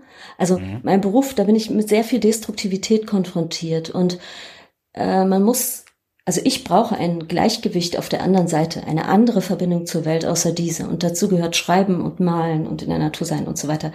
Und ich habe verschiedene andere Projekte, an denen ich arbeite, die aber ähm, die im Fluss sind und ich weiß noch nicht, was daraus wird. Ist das vielleicht auch so eine Form, dass man, man jetzt nicht sich selber therapieren, mhm. aber auch, dass man damit vielleicht umgeht, mit ja. dem, was, was man so in der täglichen Arbeitspraxis mitkriegt, weil Schreiben, das habe ich festgestellt, Schreiben mhm. ist halt langsam, ne? Ist halt langsamer als Reden und Erzählen und ähm, mir hilft das auch oftmals dann, Sachen, die ich irgendwo erlebt habe, wenn ich die dann in einem Buch wieder verarbeite, geht man die nochmal durch und verabschiedet sich damit dann auch so ein bisschen. Ja, das würde ich auf jeden ja? Fall auch so sagen. Also ja, verabschieden, aber es ist ein Verarbeiten. Also das, ich bin, ich finde das ehrlich gesagt total interessant, weil ich immer noch in, in meinem Buch Schichten entdecke, von denen ich nicht wusste, wie, also ich sozusagen an manchen Stellen erkenne ich jetzt erst, was ich da eigentlich verarbeitet habe. Ich habe das hundertmal gelesen mhm. und jetzt fällt mir auf, ne, ich, es gibt ja Dinge aus meinem Leben, die ich gar nicht erzählen will und die da auch nicht drinstehen. Jedenfalls nicht explizit. und jetzt lese ich es zum hundertsten Mal, lese ich was vor, sitze ich vor dem Publikum, lese was vor und denke, Caroline, da hast du was erzählt. Das wissen die anderen nicht, ne? Aber es ist wie eine, eine Schicht, die da drunter liegt. Und das ist, glaube ich, die Schicht, die du meinst, wo man, mhm. wo man Dinge verarbeitet, eigentlich ohne dass man es merkt, während man es schreibt. Und dann hinterher liest man es und denkt, meine Güte, hast es doch reingeschrieben, obwohl du nicht wolltest. Genau. Es hat sich reingeschrieben, ohne dein das, Zutun. Ja? Das passt ein bisschen zu meiner Neugier, die ich noch habe. Vielleicht hast du es an irgendeiner Stelle auch schon gesagt, aber ich interessiere mich natürlich immer dafür, ähm, ne, für jeden, warum er so geworden ist. Mhm. Und äh, ein Teil, von dem ich immer behaupte, ist, dass man das, was man auch beruflich macht, da wo man landet, das hat auch etwas zu tun mit der Familiengeschichte. Und ähm, ja, du hast jetzt gesagt, alles äh, Künstler, das hat ja jetzt erstmal auf den ersten Blick nicht so viel damit zu tun, aber hast du eine Idee oder eine Erklärung dafür, was dich so angezogen hat an diesem forensischen Thema? Ich war jung und ich brauchte das Geld. Ja, das sagen das war, viele. Nee, also es, aber es gibt, die Wege des Unbewussten sind ja, wie du weißt, naja, also viel ist tatsächlich jedenfalls die rationale Erklärung. Also es ist so, dass ich tatsächlich in, ein bisschen zufällig dorthin gekommen sind. Es gab Ende der 90er, als ich mit meinem Studium fertig war, hier in Berlin überhaupt keine Stellen für Psychologinnen. Es war, die Arbeitsmarktlage war schlecht. Ich habe mich in ganz viel, ich, ich habe mich nie speziell für dieses Thema interessiert. Ich fand, also was das mit der Künstlerfamilie ist, ist, ich habe sehr viel mit ungewöhnlichen Menschen zu tun gehabt, immer. Also äh, in ich würde, gut, ich behandle mittlerweile auch viele Künstler. Das, äh, da gibt's also meine zwei Berufsgruppen sind Künstler und Verbrecher. Es hat auch was miteinander zu tun. Konst mhm. Kreativität und Destruktivität sind ja eigentlich nur zwei Seiten einer Medaille. Ähm, vordergründig hat mich tatsächlich der, also das, das, die haben mich bezahlt. Es hat mich sonst kein anderer bezahlt. Alle anderen haben mich abgelehnt und haben mir keine Chance gegeben als junge Frau. Und die haben mich genommen und dann bin ich sehr gefördert worden.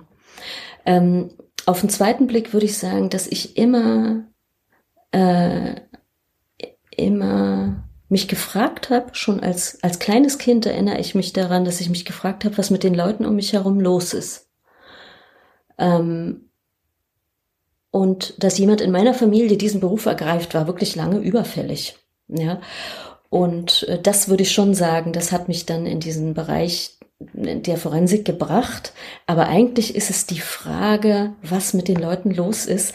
Und da können Sie sich vorstellen, dass wenn in einer Familie alles bildende Künstler sind, dass es da ein, ein hohes dramatisches Geschehen gibt, was, was, ein als, was mich als Kind überfordert hat.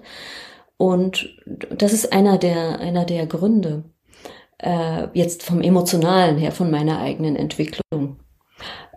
So, das muss ich sagen, ja. Also mich, mich interessieren, ja, mich haben immer Menschen, ungewöhnliche Menschen interessiert. Ja. Und das, äh, also ich kann nicht sagen, dass ich, ich habe keine besondere Faszination nie dafür gehabt. Eigentlich stößt mich Gewalt sehr ab. Ähm, so, aber da, gut, dann ist es so gekommen und dann habe ich diesen tatsächlich diese Arbeit auch lieben gelernt. Das muss ich sagen. Ähm, so, und dann, äh, gut, jetzt habe ich ja nach 20 Jahren auch mal den Kontext gewechselt, das ist auch wichtig gewesen. Ähm, aber ja, das vielleicht zum Hintergrund. Spannend. Also ich werde es mir auf jeden Fall noch kaufen. Ich bin da noch nicht so gekommen. Ja. Aber das ja. äh, hat mich, ja. ich habe schon ein bisschen äh, die, diese Leseprobe gelesen ja. und fand das total faszinierend. Also das werde ich auf jeden Fall lesen. Ja, danke. Es geht mir schon auch um das, was du sagtest, ne, dass man, wenn man über Verletzbarkeit und Schuld spricht, das, das finde ich auch, dass der gesellschaftliche Diskurs, das ist das, was auch, auch mit meinen Studierenden zu tun hat, ne, wenn immer nicht darüber geredet wird, dass, dass man auch schuldig wird, und zwar nicht nur die Leute, die in Haft sitzen, sondern wir auch, ich auch. Genau. Äh, so, dass Schuld ein existenzielles Thema des Menschseins ist und das sind nicht nur die Leute, die hinter Gittern sitzen, sondern wir alle sind verantwortlich dafür, dass ein Schaden bei ne? also wir können gar keine Liebesbeziehung führen, ohne den anderen mal zu verletzen und schuld zu sein, ja. Und wenn wir darüber nicht sprechen, wir können gar keine Verantwortung auf der Arbeit übernehmen, ohne Schuld auf uns zu laden, ne? Also ich Davon erzähle ich auch. Meine Protagonistin übersieht Suizidalität. Natürlich, weil ich auch Suizidalität übersehen habe, weil das einfach passiert, wenn man Verantwortung ja. übernimmt. Und diese Auseinandersetzung mit, mit, mit Schuld, mit Schmerz, mit, dass die nicht nur Straftäter führen, ja, sondern wir alle. Und dass wir da nicht so sehr verschieden sind. Ne? Deine Protagonistin bekommt aber auch noch Post von ihren ehemaligen Patienten und Patientinnen. Mhm. Mhm. Du auch? Ja. Also anders formuliert oder die Frage dann im Klartext die Frage. Ja. Haben es schon Patienten oder Patientinnen, die in dem Buch vorkommen, gelesen, sich wiedererkannt so, und gemeldet? Nein, nein, das, nein, nein. Also ich habe das so geschrieben, dass sich niemand wiedererkennen kann. Ähm, also das sind wirklich, äh, also ich will mal ein Beispiel sagen. Ne? Ich habe als als junge Psychotherapeutin natürlich aus der Position des vermeintlich moralisch Überlegenen zu früh konfrontiert. Ja, also das ist ein so ein typischer Anfängerfehler. Aber nicht so, wie ich es dort beschreibe, nicht in so einer Szene, sondern in einer anderen Szene, die ich nicht erzähle, weil ich unter Schweigepflicht stehe. Also bei mir melden sich, wenn man das jetzt, ne, also ich mache das jetzt 23 Jahre, es gibt Patienten, die ich vor 15 Jahren behandelt habe, die sich in Abständen bei mir melden und mir sagen, ich habe geheiratet, äh, ich bin, was ich, ich habe meinen Beruf, ich bin umgezogen, so. Und es gibt natürlich auch die Leute, die ich in meiner beruflichen Arbeit als Gutachterin dann wieder treffe unter weniger günstigen Umständen. Zum Beispiel in, in einer, im Gefängnis. Die dann einfach immer noch im Gefängnis sind. So, oder schon wieder. Ja, sehr, sehr spannend. Mhm. Sabine, du hast ja zwischendrin immer schon mal so einfließen lassen, für was du stehst. Ich habe das Buch vor mir liegen. Wenn wir jetzt den Todmann-Alarm als Roman lesen können, dann ist deins schon ein anderes Brett, was wir zu bohren haben. ja. Also es ist auch spannend, weil man natürlich in Geschichten eintaucht, vor allen Dingen in die eigene Geschichte, in die Ahnengeschichte. Aber es ist ja ein Buch für Menschen gedacht, die ja diese eigene Ahnengeschichte erforschen wollen und die dafür ein Handwerkszeug in, an die Hand bekommen. Es ist die Erfahrung von über 25 Jahren, die da drin steckt und ähm, ja, die ich äh, ein Konzept, das dem zugrunde liegt, das ich zusammen mit meiner Kollegin Ingrid Alexander entwickelt habe, aus der Praxis für die Praxis und ähm, ja auch ganz viel ähm, Erfahrung, die wir da gesammelt haben, eben in vielen Beispielen, Fällen, wie auch immer und uns auch selber dann hingesetzt haben und richtig äh, geforscht und gesucht und analysiert haben, wie nun diese Dinge alle zusammenhängen können. Und das waren so in den äh, 1994 haben wir damit gestartet. Und das Buch, das heißt ja Vererbtes Schicksal. Ähm, äh, der Titel hat sich, als ich dann das Buch geschrieben habe, wurde der mir auch immer sympathischer. Am Anfang habe ich noch so ein bisschen gedacht, hm, ist denn das so genau der richtige? Aber es hat sich so für mich bewahrheitet, weil es tatsächlich ja darum geht, dass sich viel wiederholt. Schicksal wiederholt sich in vielen Generationen. Und ähm, ja, auf der anderen Seite äh, geben wir auch Dinge weiter, die auch wieder dazu führen, dass ähnliche Schicksalsschläge oder was daraus resultiert, sich auch in den nächsten Generationen breit macht. Ja, und ähm, das war mir ein Anliegen, einmal das bewusst zu machen, weil ich denke, viele Menschen haben inzwischen schon davon gehört, dass es so etwas gibt wie transgenerationale Weitergabe. Es gibt äh, große ja, Kriegsenkelkongresse und ähm, alle haben verstanden, wir tragen also das mit, was unsere Vorfahren erlebt und erfahren haben. Dann kommt die Epigenetik jetzt noch dazu mit ihren Erkenntnissen, die ja auch besagt, zumindest in der Tierwelt kann man das nachweisen, mittlerweile bis ins äh, vierte, in die vierte Generation, dass sich Erfahrungen traumatische, aber auch ähm, die Dinge, die sozusagen als Kompensation entwickelt wurden, dass die eben tatsächlich weitergegeben werden.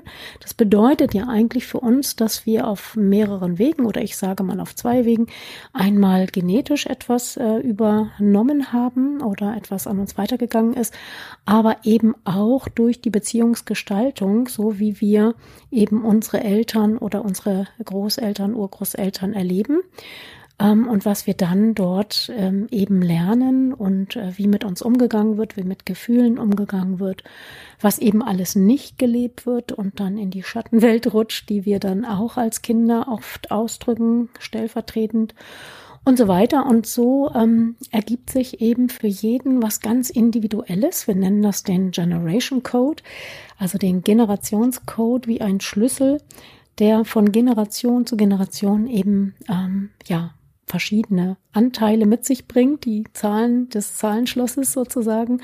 Und dass erst wenn man alle entdeckt und aufgemacht hat, dann gibt es diesen Befreiungsschlag, nach dem wir uns ja eigentlich alle sehnen, weil vorher leben wir eigentlich gar nicht unser authentisches äh, Selbst, sondern eben eher ähm, das, was wir entwickeln mussten, damit wir diesem Familiensystem und den Eltern treu sein können. Wir haben auch, äh, oder wir äh, sagen eben, dass es diesen Treuevertrag gibt des inneren Kindes, des Kindes von damals, der es ein bisschen größenwahnsinnig gedacht hat, ich rette hier mal die Welt und die Welt sind in diesem Fall erstmal die Eltern und die Familie. Und äh, das begleitet uns aber unser Leben lang und bedeutet, dass wir ähm, dann eben eigentlich nicht wirklich nur unser eigenes Leben leben, sondern eben stellvertretend auch vieles leben, was gar nicht zu uns gehört und nach hinten versorgen Und äh, das führt leider auch dazu, dass wir dann uns verwechseln, zum Beispiel mit äh, unseren Kindern, dass da dann auch natürlich die Dinge wieder weitergehen. Oder auch in Beziehungen verwechseln wir eine ganze Menge. Und ähm, ja, um da ein bisschen mehr Klarheit reinzubringen und vor allen Dingen, um frei zu werden für, für das eigene Leben. Deshalb mache ich diese Arbeit sehr, sehr gerne. Ich finde das sehr, sehr interessant und ich werde mir das Buch auch auf jeden Fall kaufen. Es ist tatsächlich in meiner Arbeit auch ständig ein Thema. Kannst du mal, also ist das eher ein analytischer Zugang oder ist das auch ein, ein Therapeut, also wird da auch ein therapeutischer Weg eröffnet? Und kannst du mal so ein Beispiel sagen, wenn du sagst, mhm. Generation Code, das hört sich so technisch an, aber könntest du mal zum Be ein, ein Beispiel geben? Mhm. Aber pass auf, nur wenn du tatsächlich drei Skills hast in deinem Notfallkoffer. Sonst genau. geht's nicht weiter. genau, damit fange ich natürlich an, äh, weil es tatsächlich so ist, dass ähm, wenn man sich da auf den Weg macht, das kann äh, die Person, ne, also gehe jetzt bei dir nicht davon aus, aber das kann einen schon sehr, sehr bewegen und ähm, auch ähm, überfluten zum Teil. Und äh, da möchte ich eben die Leute doch sehr gut vorbereiten, weil sie ja jetzt eben nicht mit mir in einem Therapiezimmer sitzen mhm. und dass man sich da auch selber so ein bisschen einschätzen muss, kann ich mich denn wirklich jetzt auf diese Übung einlassen? Da gibt es ja unterschiedliche und man kann sich eben vorher ein bisschen vorbereiten. Aber mhm. genau, um deine Frage zu beantworten, ähm, äh, genau, das ist dieses Buch ist, denke ich mal, sehr praktisch. Also mh, mm, für Therapeuten würde das ein prima Handbuch sein. Mhm. Und äh, man erfährt natürlich auch immer wieder zu jedem, jedem Anteil dieser, dieser Reise, es ist ja wie so eine Reise aufgebaut, da erfährt man natürlich auch ein bisschen über die Hintergründe und warum wir das so denken und was da so hintersteckt. Mhm. Ähm, man kann das Ganze natürlich noch ähm, ein bisschen aufrunden, wenn man das erste Buch noch dazu nimmt. Das ist eher für Fachleute geschrieben. An auf die Couch heißt das. Und äh, an diesem Buch geht es wirklich mehr um diesen praktischen Anteil. Es sind wirklich viele Übungen da, die dann ermöglichen, wie gehe ich denn überhaupt ran an dieses Thema? Ne? Wie erfahre ich denn überhaupt, äh, was mein Generation Code sein könnte? Und da gibt es dann Schlüsselfragen zum Beispiel, mit denen ich dann hineingehe, um genau die Wunde eben zu mhm. treffen, die in der Beziehung zu dem Elternteil, wir haben mit jedem Elternteil einen eigenen Vertrag, ähm, die sich dann da äh, ergibt. Und ähm, über diese, diesen Treuevertrag, über diese Schlüsselfrage, die dann der Elternteil ja auch mit seinen Eltern hat, ähm, zieht man irgendwann diesen, diesen wunderbaren roten Faden, der über, der durch die Generationen einfach geht. Ähm, ein Beispiel, das ich jetzt gerade gebracht habe, war zum Beispiel ein Mann, der zu mir kommt mit ähm, Depressionen. Er hat gerade seinen Job verloren und ist in so eine tiefe Depression gerutscht. Und zuerst gucken wir uns natürlich mal an, wieso äh, er überhaupt so extrem reagiert, weil eigentlich findet er seinen Job gar nicht so prickelnd und hat auch schon neue Jobangebote. Also daran kann es irgendwie nicht so liegen. Und dann schauen wir in die Familiengeschichte und entdecken, also die, der, die Arbeitgeber dieses Mannes, der ist insolvent äh, insolvent gegangen.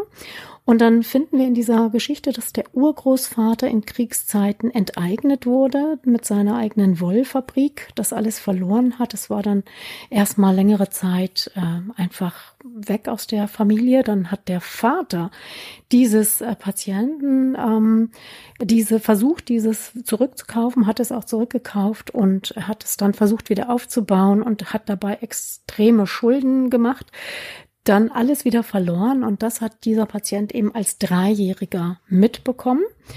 Und äh, dann ist sozusagen am Ende die Treue äh, zum System, also einmal, dass er natürlich diese heftigen Verlustgefühle und Trauergefühle äh, der Vorfahren in sich trägt und die auch ausgelöst werden, angetriggert werden.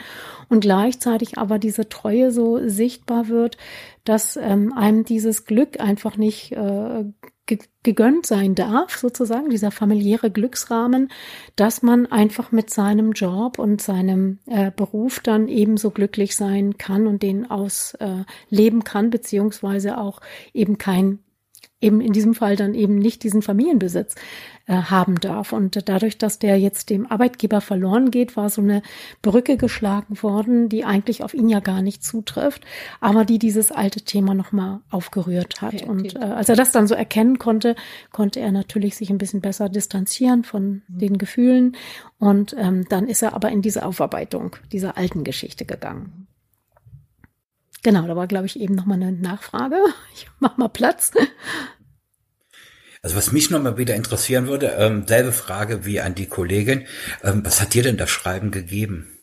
Ja, also das war ganz spannend, weil ähm, äh, man ist auf mich zugekommen und hat mich gefragt, ob ich nicht Lust hätte, ähm, etwas zu, in diese Richtung zu schreiben. Und eigentlich hatte ich vor, schon den nächsten Schritt zu machen, nämlich nochmal zu gucken, was geht nach vorne weiter an unsere Kinder heute, die ja in der Familie leben. Also das Buch ist jetzt gerade in Arbeit.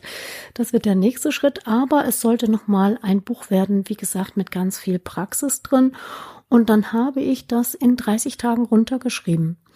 Und das wollte mir auch keiner so richtig glauben.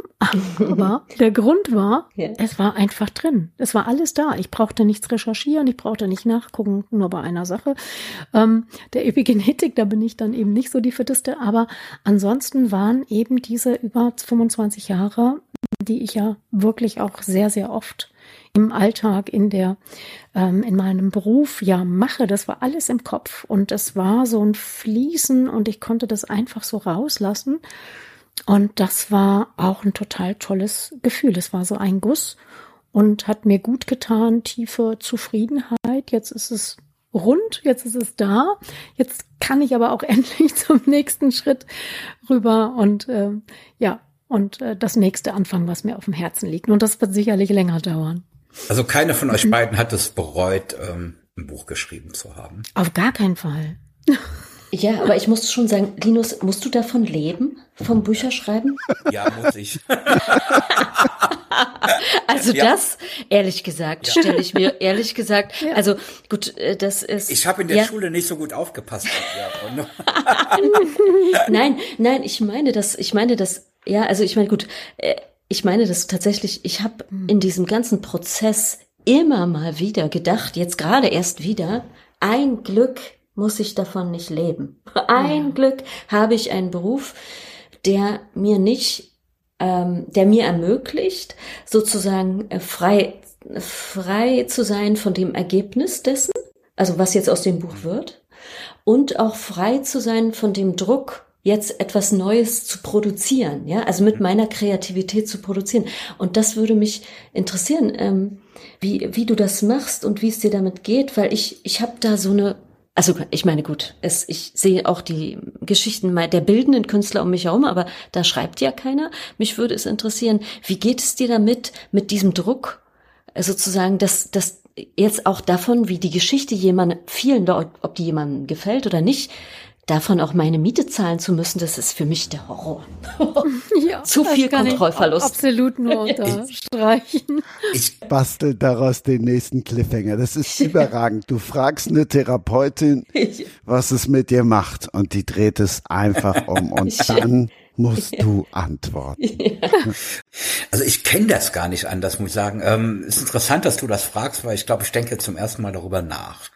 Ähm, ich bin ganz früher mal Autorennen gefahren, war dann 17 Jahre lang äh, freiberuflicher Journalist und jetzt schreibe ich eben Bücher. Also diesen Druck, dass du davon leben musst, von dem, was du gerade machst, ähm, den habe ich jetzt seit 30 Jahren und, und ich denke mal, das ist ein dasselbe, was wahrscheinlich auch ein, ein Musiker haben wird oder ähm, äh, ja, jeder Mensch sonst, der, der freiberuflich arbeitet.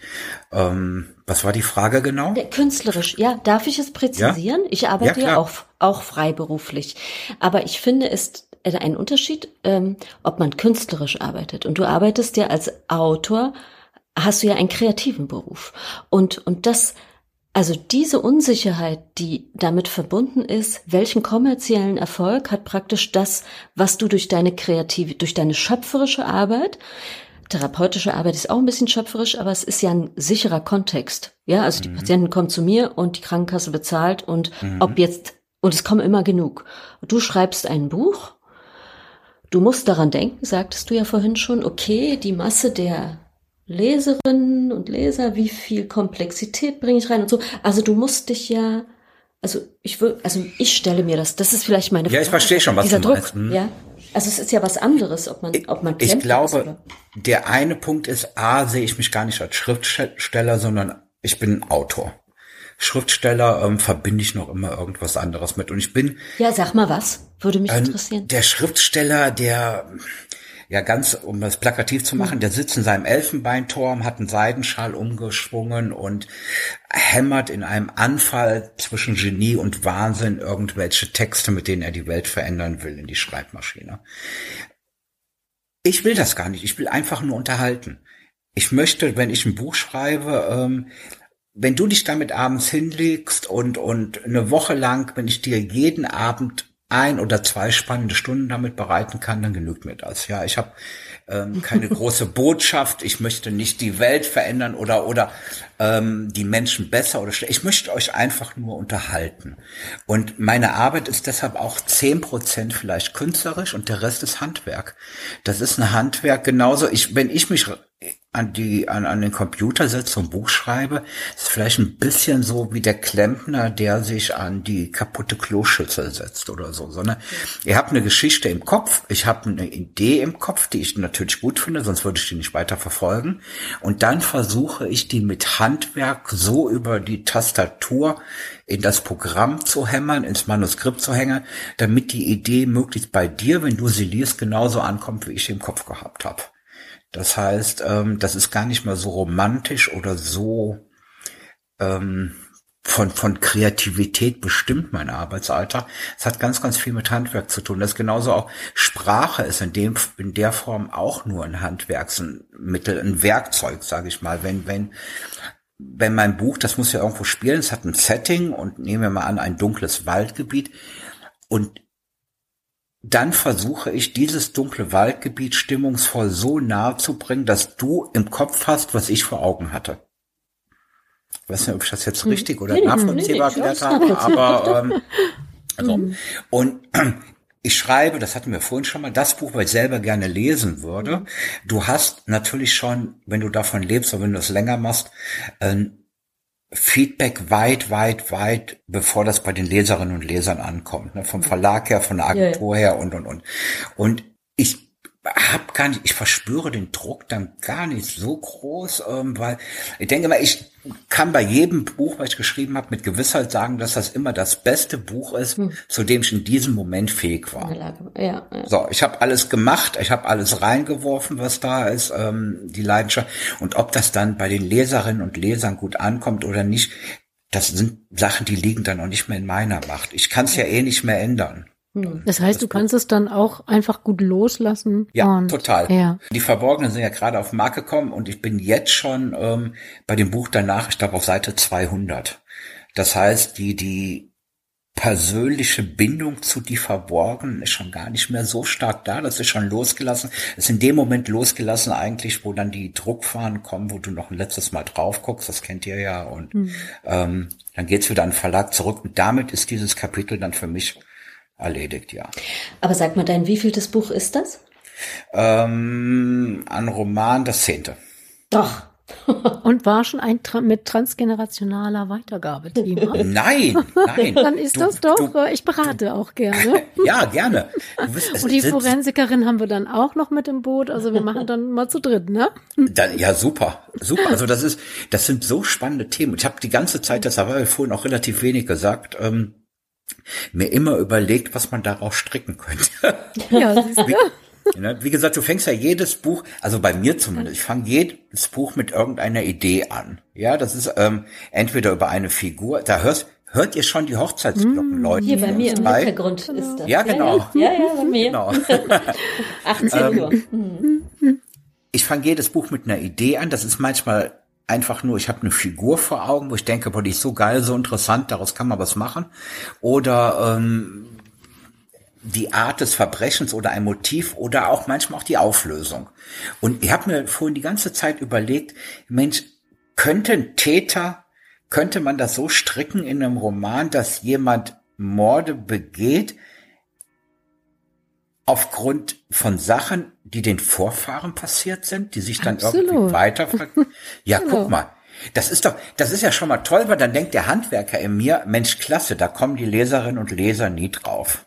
Genau. Ja, aber du, du, du hast ja immer das Problem, wenn du in meinem Genre schreibst, du brauchst eine Lösung. Ja, also wenn, wenn du nach zehn oder 50 Seiten weißt, wie der Hase hoppelt, ähm, ist nicht ganz so prall. Das heißt, du brauchst eine Lösung erst ganz am Ende, die sich so auftut. Die darf dann aber auch nicht an den Haaren herbeigezogen wirken. Also die musst du schon dann begründen, warum, wieso, weshalb. Ich habe die ganze Zeit überlegt, ob das nicht eine gute Sache sein könnte. Vielleicht irgendwas Vererbtes oder in den Genen steckendes.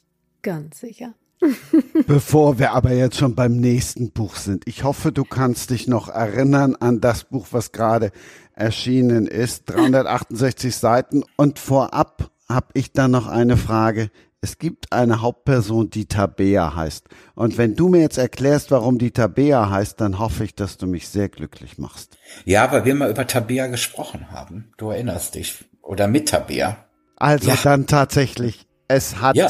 eine Gästin aus dem Podcast, aus Ausgabe 59, Tabea Kemme, hat's in den Thriller geschafft. Daran, woran ich immer noch arbeite. Das hat eine Gästin geschafft. Ach, und du machst mich glücklich. Ich lehne Ja. mich zurück.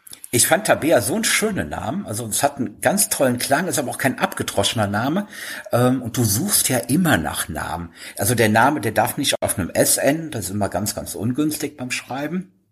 Ähm, ich finde immer Namen natürlich, die mit einem Vokal enden, die klingen immer ein bisschen sch- äh, netter und deshalb haben wir alle immer die Nora oder die Sarah und Tabea ist überhaupt nicht abgedroschen gewesen. Als die dann bei dir in der Sendung war mit mir zusammen, habe ich mir das ganz groß aufgeschrieben, Tabea einen Kringel drum gemacht und hab sie in das nächste Buch gehauen. Ich muss jetzt noch das Buch noch mal ein bisschen spannender machen. Jetzt sind die beiden Psychotherapeutinnen gefragt. Was sagt das aus, dass ich gerade Pipi in den Augen habe und Gänsehaut? Ja, weil du das ja schon gesagt hast, dass du das dir eigentlich immer schon gewünscht hast, dass da mal aus deiner Sendung die äh, ja jemand das vielleicht in dieses Buch schafft oder überhaupt vielleicht Verbindungen entstehen, die äh, darüber hinausgehen, was irgendwie dieser Podcast ähm, ja vielleicht auch beabsichtigt hat und das berührt dich, glaube ich. Das ist jedenfalls meine Hypothese. Ja, Resonanzerfahrung nennt man das. Genau. Ich dachte, jetzt kommt, das zeigt, wie sehr dir das am Herzen liegt, was für ein empathischer Da können Mensch wir auch drüber sprechen, da können wir auch drüber sprechen, weil jetzt wird interessant, was vielleicht in deiner Motivation ahnengeschichtlich drinsteckt. Und das ist jetzt wirklich kein Witz. Es ist so. Ne? Dieses Kind in uns, also die Mission, die wir im Leben verfolgen, die hat eben ganz viel zu tun mit diesem Beschluss unseres inneren grandiosen Kindes, wie ich das immer gerne nenne, dass ein Beschluss gefasst hat, diese Welt zu retten. Damit sind in erster Linie erstmal die Eltern gemeint und die Familie. Und ähm, daraus entsteht eben so ein, so ein Bild, was ich im Leben hinkriegen, schaffen, erreichen möchte. Und da können wir ganz bestimmt was finden. Genau, wir Je nehmen, stärker die Resonanz, je stärker die Reaktion, desto mehr. wir nehmen jetzt mal den Podcast auseinander. Das, Gute Idee. Ja, den, den lassen wir jetzt mal schön im Verborgenen. Es geht in die Verborgenen. ja. ja, was magst du wissen? Alles? Also das Erste, was ich ja gedacht habe, Linus, Mhm. ist, wow, was für, für ein Thrill, sich das natürlich vorzustellen. Da ist jemand im Haus und lebt da so. Ähm, aber dann habe ich natürlich auch gedacht, ja, das haben wir alle sowieso, ob jetzt real da jemand lebt oder nicht, weil Total. äh, unsere Schattenseiten, die sind ja auch irgendwie immer da und äh, leben da mit uns und äh, fabrizieren wahrscheinlich auch so komische Dinge. Sabine, Aber es ist jetzt- gar kein Thriller, ne? Nee, Es ist die Wahrheit. Einfach die Wahrheit, genau.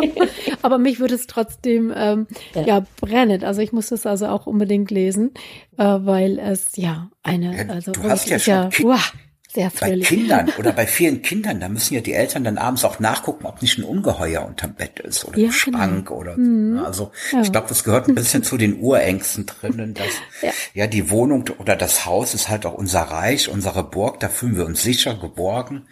Und die Vorstellung, dass da einer eindringt, das werdet ihr ja wahrscheinlich auch kennen oder viel besser noch als ich. Es gibt ja auch Menschen, die leiden drunter, wenn bei denen die Wohnung eingebrochen ist. Ne? Die fühlen sich danach einfach nicht mehr sicher. Jeder. Ich, Ich wollte gerade sagen, jeder. gibt Leute, ich glaube jeder. Ja, ja. Ja.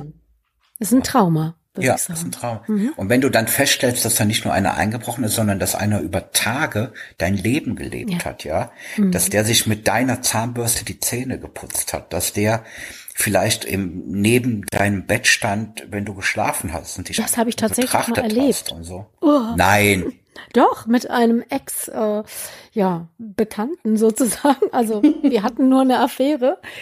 Und ähm, ja, ich weiß bis heute nicht genau, wie er es geschafft hat, aber ich wache nachts auf, da sitzt er auf der Bettkante. Nein. Mhm. Das war so ein schlimmer Schock. Ich habe ganz laut geschrien. Und dann hat er natürlich erstmal erklärt, ach, er ist nur so traurig und er wollte einfach. Aber ich meine, das war eine ganz klare Grenzüberschreitung natürlich. Das ging gar nicht. Aber tatsächlich, das habe ich mal erlebt. Und deswegen kann ich mir das, glaube ich, auch so super gut vorstellen, wie sich das anfühlen muss, wenn da jemand also, auch noch, wenn er das heimlich macht. Also diese Idee, dann weiß ich es ja eigentlich gar nicht.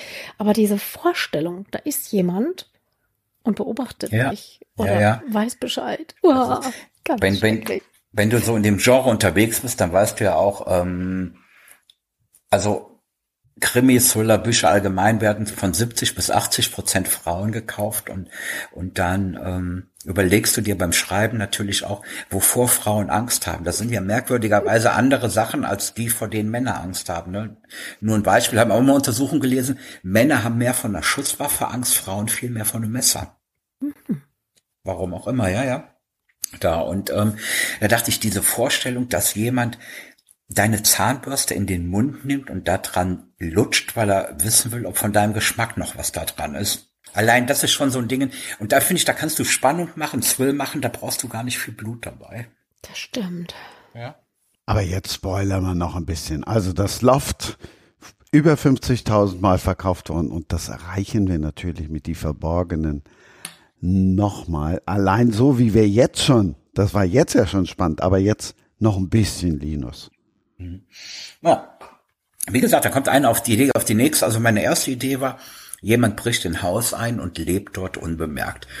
Und dann, das könnt ihr euch alle vorstellen, ist eine Familie, Mann, Frau, Kind, dann fehlt mal was beim Eis. So, und dann fragst du deine Tochter, die aber auch schon 17 ist, ob die am Eis war. Nein, sagt sie, war sie nicht. Das glaubt man natürlich nicht. Dann sind Sachen irgendwie verlegt. Ähm, man denkt, man hätte noch so und so viel, keine Ahnung, Eis oder Schinken oder was auch immer im Kühlschrank. Auf einmal ist weniger da, denkt man, ist vielleicht ein anderer rangegangen. Also es dauert wirklich eine Zeit lang, bis dieser Familie bewusst wird, dass da irgendwas nicht mit rechten Dingen zugeht. Und ähm, es macht auch was mit dieser Familie. Und es ist so eine Ehe, die sind jetzt schon relativ lange verheiratet. Naja, nur zum Beispiel, irgendwann denkt der Mann, dann denkt er über sein Leben nach, was er eigentlich gerne hätte machen wollen und, und, und, wo er jetzt lebt und fragt sich, was mit seinem Leben passiert ist. Wie er wie es dazu gekommen ist, dass er ein Leben lebt, was er eigentlich so nie haben wollte. Und ihr geht's auch ähnlich und dann brechen halt auch so ganz viele alte Sachen auf, ja, so Sachen, die, die, ähm, naja, es gibt ja in vielen Beziehungen, dass nachher der eine dem anderen Vorwürfe für das macht, was man angeblich verpasst hat. Dann hat der eine natürlich auch Geheimnisse vom anderen, dann hat die Tochter wieder ihre eigenen Geheimnisse und das bringt halt dieses Familiengefüge ähm, ziemlich ins Ungleichgewicht, ja. Ganz klar. Und, und, und du, dass ja gesagt hast, dann äh, eventuell auch Geheimnisse auffliegen. Äh, passiert das auch? Mhm. Also ja, ja. diese Person dann kriegt dann mit, was hier Geheimes passiert? Ähm, die Person kriegt mit. Ich kann jetzt einen kleinen Spoiler können wir machen. Also die, die Frau hat ein Verhältnis und hat sich für dieses Verhältnis Wäsche gekauft, die sie aber nie trägt, wenn sie mit ihrem Mann zugange ist. So. Und der Frogger kriegt das mit und der Während sie nachts schläft, holt er eben einen dieser Slips aus dem Versteck raus und legt ihr den einfach in die Hand, während sie schläft. So, und sie wird morgens halt wach und sie weiß halt nicht, ja, hat mir, hab ich das jetzt, bin Schlaf gewandelt, habe ich mir den geholt, was ein anderer, oder weiß mein Mann, was ich hinter seinem Rücken treibe und war das nur seine Art, mir zu zeigen, dass er das weiß. Das ist ja eigentlich so ein bisschen zum Durchdrehen, ne? Ja, so ein wenig. ja, das ist diese Sache eben, was muss passieren, damit Menschen irgendwas machen, was sie normalerweise vielleicht nicht machen würden? Ja. Und ähm, dieser Frogger, der erhöht halt den Druck auf die Familie und zieht dann die Schraube an.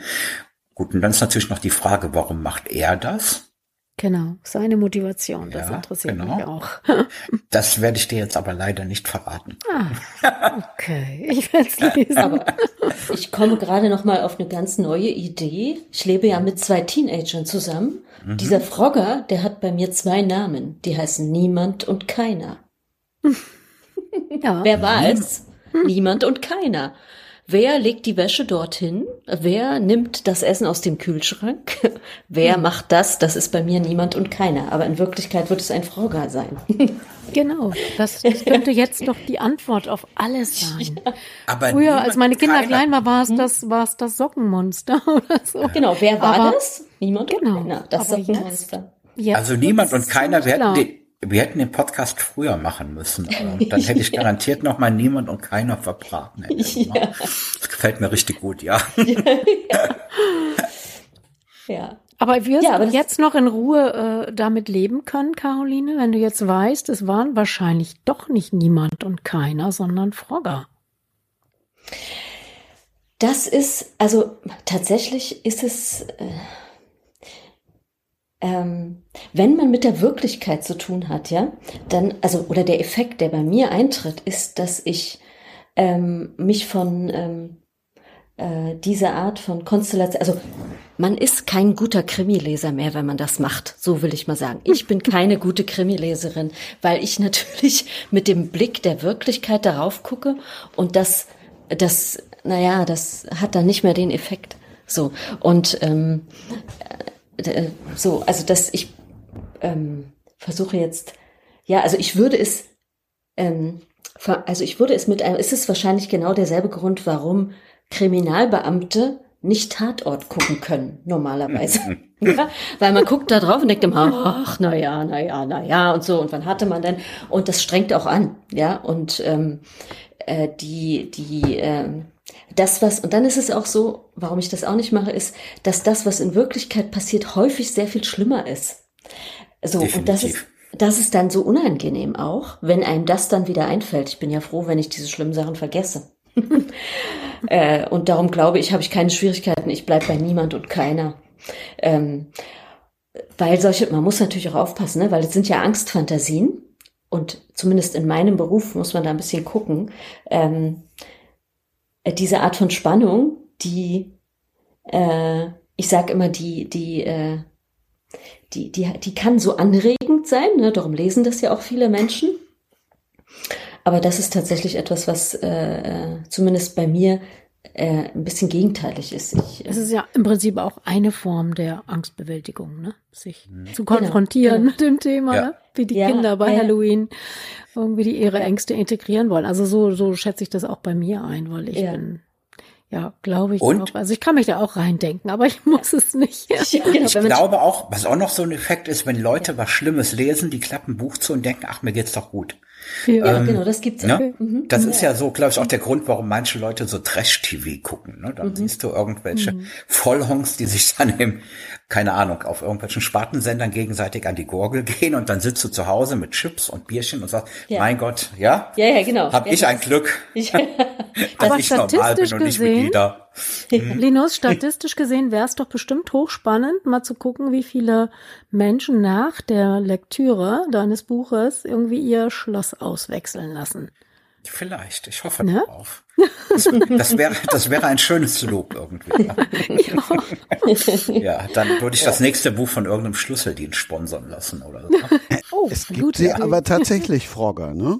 Es gibt Ja, ja, ja, ja, ja, die gibt ähm, in, in vor allen Dingen in den USA im ländlichen Raum und in Asien ist das relativ weit verbreitet. Die, was heißt relativ weit, auch nicht so stark, aber ähm, es gibt auch auf YouTube ganz nette Videos, wo Leute dann selber, weil ihnen das komisch vorkam, eine Webcam installiert haben und dann siehst du dann, wie die nachts so durchs Haus huschen. Also, Mhm.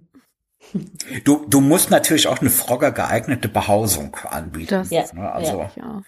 ja, das, das deshalb auch oft ländlicher Raum in irgendwelchen Bauernhäusern oder ein großer Dachboden oder ein Keller. Aber es gibt auch Leute, wirklich, da haben die Ewigkeiten in Gästezimmern gelebt, weil gerade wenn man ein großes Haus hat, dann hat man Gästezimmer, das macht man einmal schon fertig, dann macht man die Tür zu und bis irgendwann Gast kommt, geht auch niemand rein in, in diesen Raum, ähm, denkt man.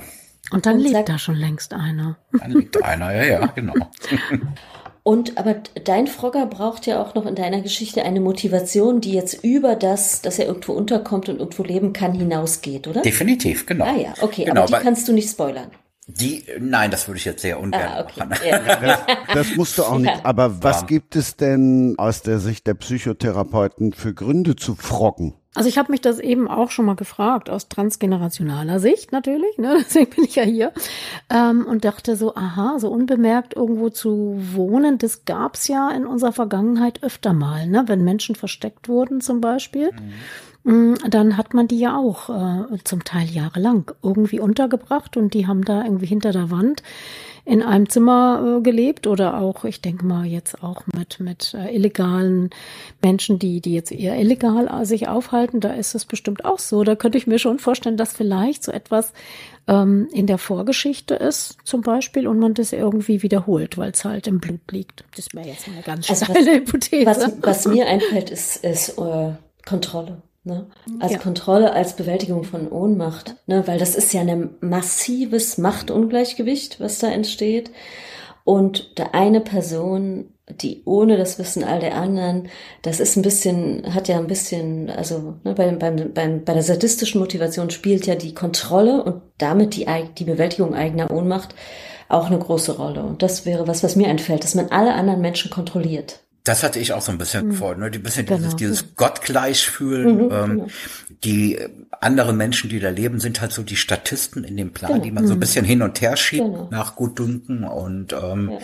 wo man sich danach aussuchen kann, was ist denn mein bevorzugtes Opfer dieser drei oder ja. wem setze ich am härtesten zu. Ja. Und das ist dann auch bei die Verborgenen natürlich äh, einer Person setzt der Frogge am härtesten zu und das dauert auch nicht lange, bis die anderen im Haushalt denken, dass diese Person, dass mit der was nicht stimmt. Also ja, mhm. nach dem Motto, Mama spinnt oder sowas irgendwo, mhm. die sieht überall Geister und was weiß ich was. Kann ich nicht einfach aus reiner Bequemlichkeit Frogger werden? Also nein, ich habe ich hab keine Bude mehr und aber da kriege ich Essen, ich habe warm und ziehe einfach irgendwie bei fremden Leuten ein.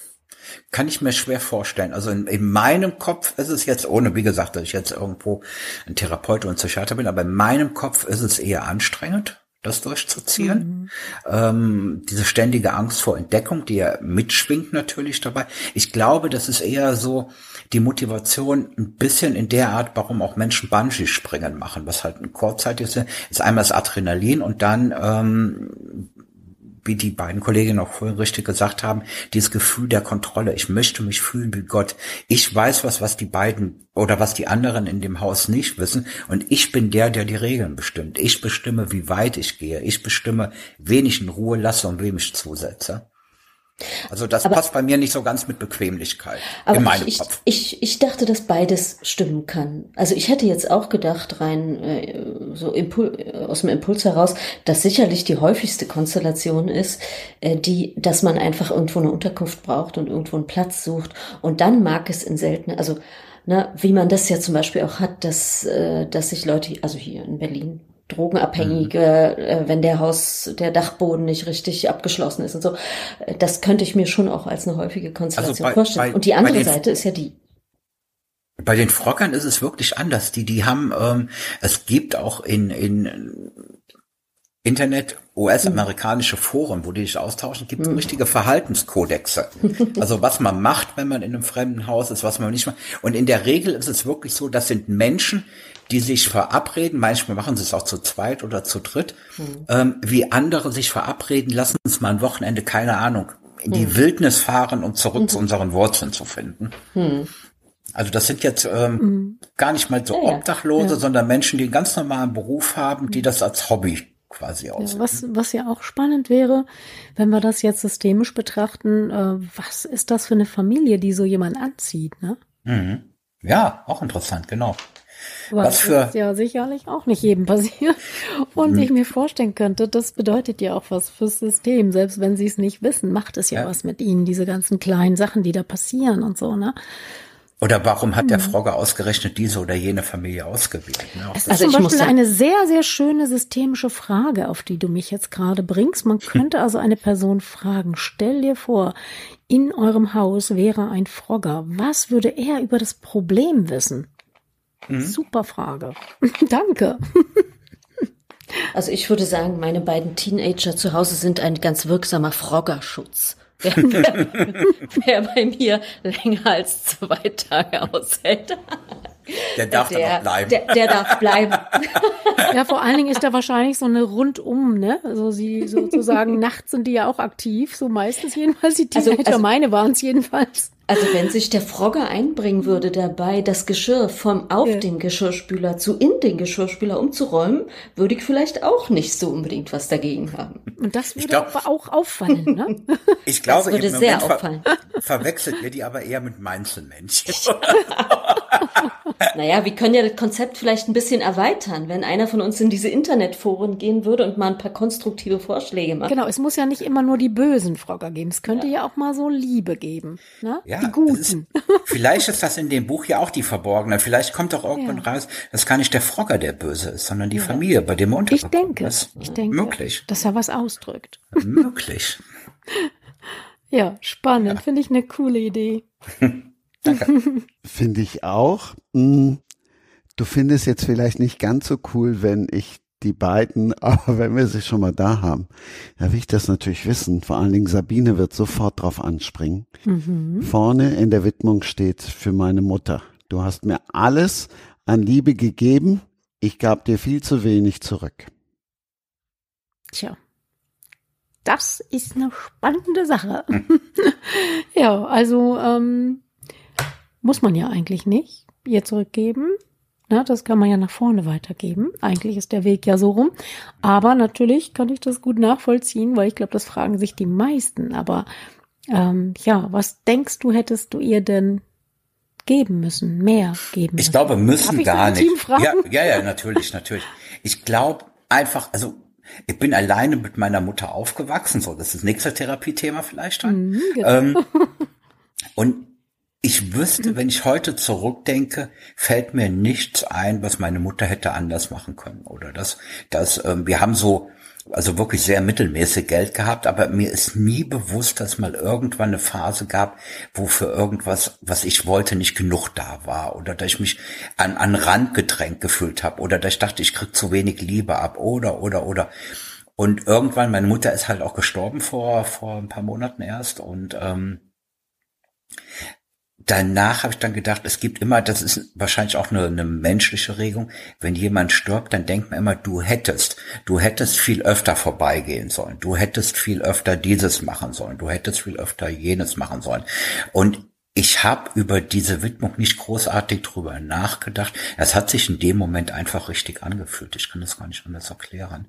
Also mir war immer klar, dass ich dann, weil meine Mutter kurz vorher gestorben ist, ähm, eine Widmung dann für sie mache und der Satz hat sich einfach richtig angefühlt. Das war so das Empfinden. Das ist nicht so, mir ist vom Kopf her vollkommen klar, dass ich relativ viel gemacht habe und dass man immer denkt, man hätte noch mehr machen können. Aber ich denke, wenn man ähm, Liebe messen könnte und wenn das ein Gegengeschäft wäre, was es ja zum Glück nicht ist, dann glaube ich, habe ich einfach mehr Liebe bekommen von dieser Person, als ich zurückgegeben habe, ja. Genau, weil eine, eine Frage, die man sich stellen könnte, ist, was wäre, wenn du, du es hingekriegt hättest und du hättest ihr wirklich absolut genau so viel zurückgegeben, wie du als richtig empfunden hättest, was wäre dann anders? gewesen? Wahrscheinlich nix. Hm. Wahrscheinlich denke ich mal nix. Dann Nee. Ist es einfach deine tiefe Dankbarkeit. Ne? Das kommt bei mir jedenfalls so an, so eine tiefe Dankbarkeit über das, was sie dir gegeben hat und du wolltest. Es sind keine einfach Schuld, damit ist ja, ja, ja, genau. es sind genau. auch keine Schuldgefühle damit verbunden oder so. Mir ist klar, ich hätte immer öfter hingehen können und, und dann kommt ja aber was dazwischen, was man, was sich einfach Leben nennt, ne? Also, ähm, Ja. ja. dann, dann äh, hast du ein Spiel im Tennisverein, dann hast du dieses, dann hast du jenes und das ist dann in dem Moment wichtiger, als nochmal bei deiner Mama vorbeizugehen oder so. Ähm, aber mir ist auch auf der anderen Seite immer klar, sie hat ihr Leben gehabt, ich habe jetzt meins und und ähm, ich habe immer versucht im Rahmen dessen, was geht, ein guter Sohn zu sein, aber ähm, ja unterm Strich einfach, ich bin wirklich dankbar, dass meine Mutter gerade meine Mutter war, sagen wir mal so. Ja, toll. Ja. Das kann ich nur nachempfinden, weil das geht mir mit meiner auch so. Ja, Die noch lebt, wobei Da. ich sehr dankbar bin. ja. Ja. Bei dir gibt's halt auch ein Kapitel dazu, ne? Die Treue des Sohnes zur Mutter, deshalb. Ich wollte jetzt niemanden irgendwie äh, ja zu tief da rein, aber da bin ich sicher, weil das haben wir ja alle, auch du. Äh, wir haben ja alle unser, unseren Treuevertrag mit dem gleichgeschlechtlichen und mit dem gegengeschlechtlichen Elternteil. Und äh, das bedeutet nicht unbedingt, dass man jetzt äh, was schuldig ist oder dies oder jenes, sondern einfach das kleine Kind von damals äh, hat die Wunde äh, einfach aufgespürt und jeder hat Wunden und wenn dann transgenerationale Wunden. Und äh, genau an dieser Stelle versuchen wir ja, ähm, zu heilen und ähm, etwas hinzubekommen. Also das ist anders vielleicht als in anderen Ansätzen. Also dass wir sagen, ähm, ja, das Kind hat auch einen Heilungsimpuls, den es wirklich reinbringt in die Familie aktiv, schon als Kind und dann später im Leben wird es dann halt weiterverfolgt. Und ähm, genau, das geht natürlich dann aber in die Tiefe und dazu möchte ich hier in diesem Rahmen auch keinen irgendwie äh, ja dazu bringen, da irgendwie tiefer zu gehen. Aber da könnte man trotzdem ja mal drüber nachdenken. Dauer der Übung circa 20 Minuten, also. ja. Also ich finde bei solchen Themen auch immer die, dass man sich nochmal die existenziellen Themen des Menschseins anschaut. Und das ist ja, wenn jemand stirbt, sind wir ja konfrontiert mit, mit, mit dem Verlust von Liebe und mit dem Ende einer Liebesbeziehung. Äh, es gibt eine Vielzahl von gut existenziell äh, Ansätzen der existenziellen Psychologie, also was wie Menschen reagieren in existenziell in Bezug auf die existenziellen Themen ihres Daseins und dazu gehört ist der Tod ähm, ebenso wie Schuld. Ähm, ist eine dieser Themen. Und, und der Umstand, dass wir keine Liebesbeziehungen führen können, ohne uns schuldig zu fühlen, äh, das ist einer der, der äh, ja, also es ist auch so, wenn wir eine Liebesbeziehung Definitiv. führen, dann wird dann, dann werden wir auch schuldig. Das heißt, wir sind, wir verletzen den anderen, ohne dass wir das wollen, einfach weil wir eine Biografie haben, die uns zu dem Menschen macht, der wir sind. Ne? Also wir können keine Verantwortung übernehmen und wir könnten nicht lieben, wenn wir nicht auch Schuld akzeptieren könnten. Und wenn jemand stirbt, hat jeder Mensch Schuldgefühle, weil der Anspruch, den die Liebe stellt, ein ganz radikaler ist. Ja, und da kommt immer noch mal eins mehr und eins mehr und eins mehr, äh, was man noch hätte machen können im Nachhinein. Und dem können wir nicht genügen, einfach weil wir Menschen ja. sind mit einer eigenen Geschichte, ja. So. Und ja, das weil, zu akzeptieren weil, mhm. und, und, anzunehmen. Das, also diese ja, Schuld auch anzunehmen. Weil, weil, weil, weil wir Menschen sind. Das, das ist, denke ich, auch eine Aufgabe, die da drin steckt, ne? Zu sagen, ja, mhm. so, so, so ist das. Ich bin ein, ein Mensch mit einer Geschichte und ich, und ich nehme diese Verantwortung auch an. Ja, das ist, äh, finde ich, immer eine Aufgabe, die in solchen Lebensereignissen auch drin steckt. Ne? Das, zu, ja, das ich, anzunehmen, ähm, annehmen zu lernen. Genau. Ich, ich denke, oder wir, äh, oder ich habe in meinem Konzept eben auch diesen, mhm. diesen archaischen Grundkonflikt einfach nochmal beschrieben, für den halt dieser Treuevertrag eigentlich da eine Lösung sein soll, der eigentlich nämlich genau an dieser Stelle hineingreift, denn das sind ja diese beiden äh, Extreme, sage ich mal, des menschlichen Seins. Auf der einen Seite die Notwendigkeit, die existenzielle Notwendigkeit von Bindung und Beziehung, weil ich sonst nicht überlebe mit der wir ja am Anfang unseres Lebens extrem konfrontiert sind und dann ja aber der Impuls und der Wunsch, der ja auch schon sehr früh losgeht, schon beim ersten Wunsch, sich selber umzudrehen des Kindes und so weiter, nach Autonomie und nach, nach ähm, ins eigene Leben gehen. Na, so wie dieser Song von, von Hänschen Klein, der dann ganz schnell wieder nach Hause kommt, wenn die Mutter anfängt zu weinen. Und äh, dass diese, wir stecken in diesem Konflikt zwischen diesen beiden wichtigen Dingen und wir bräuchten absolut perfekte, ideale Eltern, die ganz für uns da sein können und uns dann aber auch wirklich vollen guten Herzens in die Welt entlassen können. Und das gibt es eben nicht, weil es gibt keine idealen Eltern. Und so bleibt dieser Konflikt eben bestehen. Und da ist dieser Wunsch, äh, wenn ich doch die Eltern irgendwie weiter zum Reifen bekomme, wenn die erstmal perfekt werden, dann könnte es irgendwann auch sein, dass ich wirklich in mein Leben gehen kann und in meine Individualität. Und äh, von daher denke ich, dass, dass die Schuldgefühle auch ein Teil dessen sind, einfach immer wieder ja, da anzufangen und weiter zu versorgen und zu gucken, was kann ich denn noch tun, damit vielleicht die Wunde wieder gut wird, die die Mutter noch hat oder der Vater, um dann irgendwann diese Vorstellung leben zu können von Individualität und Autonomie. Ja, wollte ich noch kurz dazu sagen. Super, würde ich genauso unterschreiben. Ich habe ja ganz zu Anfang gesagt, das ist die Ausgabe 125 und ich bin mit der inhaltlichen Weiterentwicklung von diesem Podcast sehr, sehr glücklich. Ich, jetzt an dieser Stelle bin ich einfach nur dankbar. Bin ich schuldig, wenn ich sage, ich liebe diesen Podcast? Nee, ehrlich. Also Dinge kann ich lieben, ohne Schuld. ich finde sowieso Schuld Menschen, Menschen nicht. Nicht immer so sinnvoll. Schuld gehört in, in Liebesbeziehungen, Schuld gehört zu unserem Menschsein dazu. Das ist nicht nur was Destruktives. Psychopathen sind die einzige Personengruppe, die keine Schuldgefühle hat. Schuldgefühle sind etwas sehr Wichtiges und menschlich Bedeutsames, was Bindung verstärkt. Ich will das nur noch mal sagen. das ja, passiert nicht bei Dingen, wichtig, sondern genau. bei Menschen. Und ich finde es auch gar nicht ja. Schlimmes, wenn ich ehrlich bin, weil, weil nee. ähm, du, du handelst ja in der Regel aus der Situation heraus. Ne? Und, und genau. manchmal ist es halt auch so im, im Rückblick, dass man Situationen dann anders beurteilt ja. und sich dann vielleicht schuldig fühlt, weil man damals verkehrt reagiert hat. Aber damals genau. in der Situation hat man es eben anders gesehen. Deshalb muss das nicht unbedingt was Negatives sein, ne, mit Schuld. Genau. Nee, und da würde ich immer wieder sagen, muss man auch unterscheiden. Es gibt ja auch Schuldgefühle, die ähm, nicht so sinnvoll sind, zum Beispiel übernommene Schuldgefühle oder aber wenn man Schuldgefühle entwickelt, eigentlich als Kompensation, ne, um zum Beispiel auch dann das Gefühl zu haben, ne, es ist ja bei Opfern zum Beispiel ganz oft, dass die ja auch selber denken, ich war ja schuld und das soll ja dann zum Beispiel dazu dienen, dass sie selber Kontrolle haben, weil wenn sie schuld sind, dann hätten sie auch etwas anders machen können, hätten sie anders reagieren können. Diese Art von Schuld gibt es natürlich auch, aber die ist ja in diesem Fall jetzt nicht gemeint, sondern nee. eher wirklich die, die mit Verantwortung übernehmen zu tun hat an der Stelle, wo ich sie auch habe. Ja, und dafür gibt es eine jahrtausendealte Strategie, die Menschen entwickelt haben, um Beziehungen zu heilen, wenn man jemand anders verletzt hat. Und das ist die heilige Dreieinigkeit im Umgang mit Schuld. Die nennt sich Schuldanerkenntnis, Reue und Wiedergutmachung. Ja, wunderbar.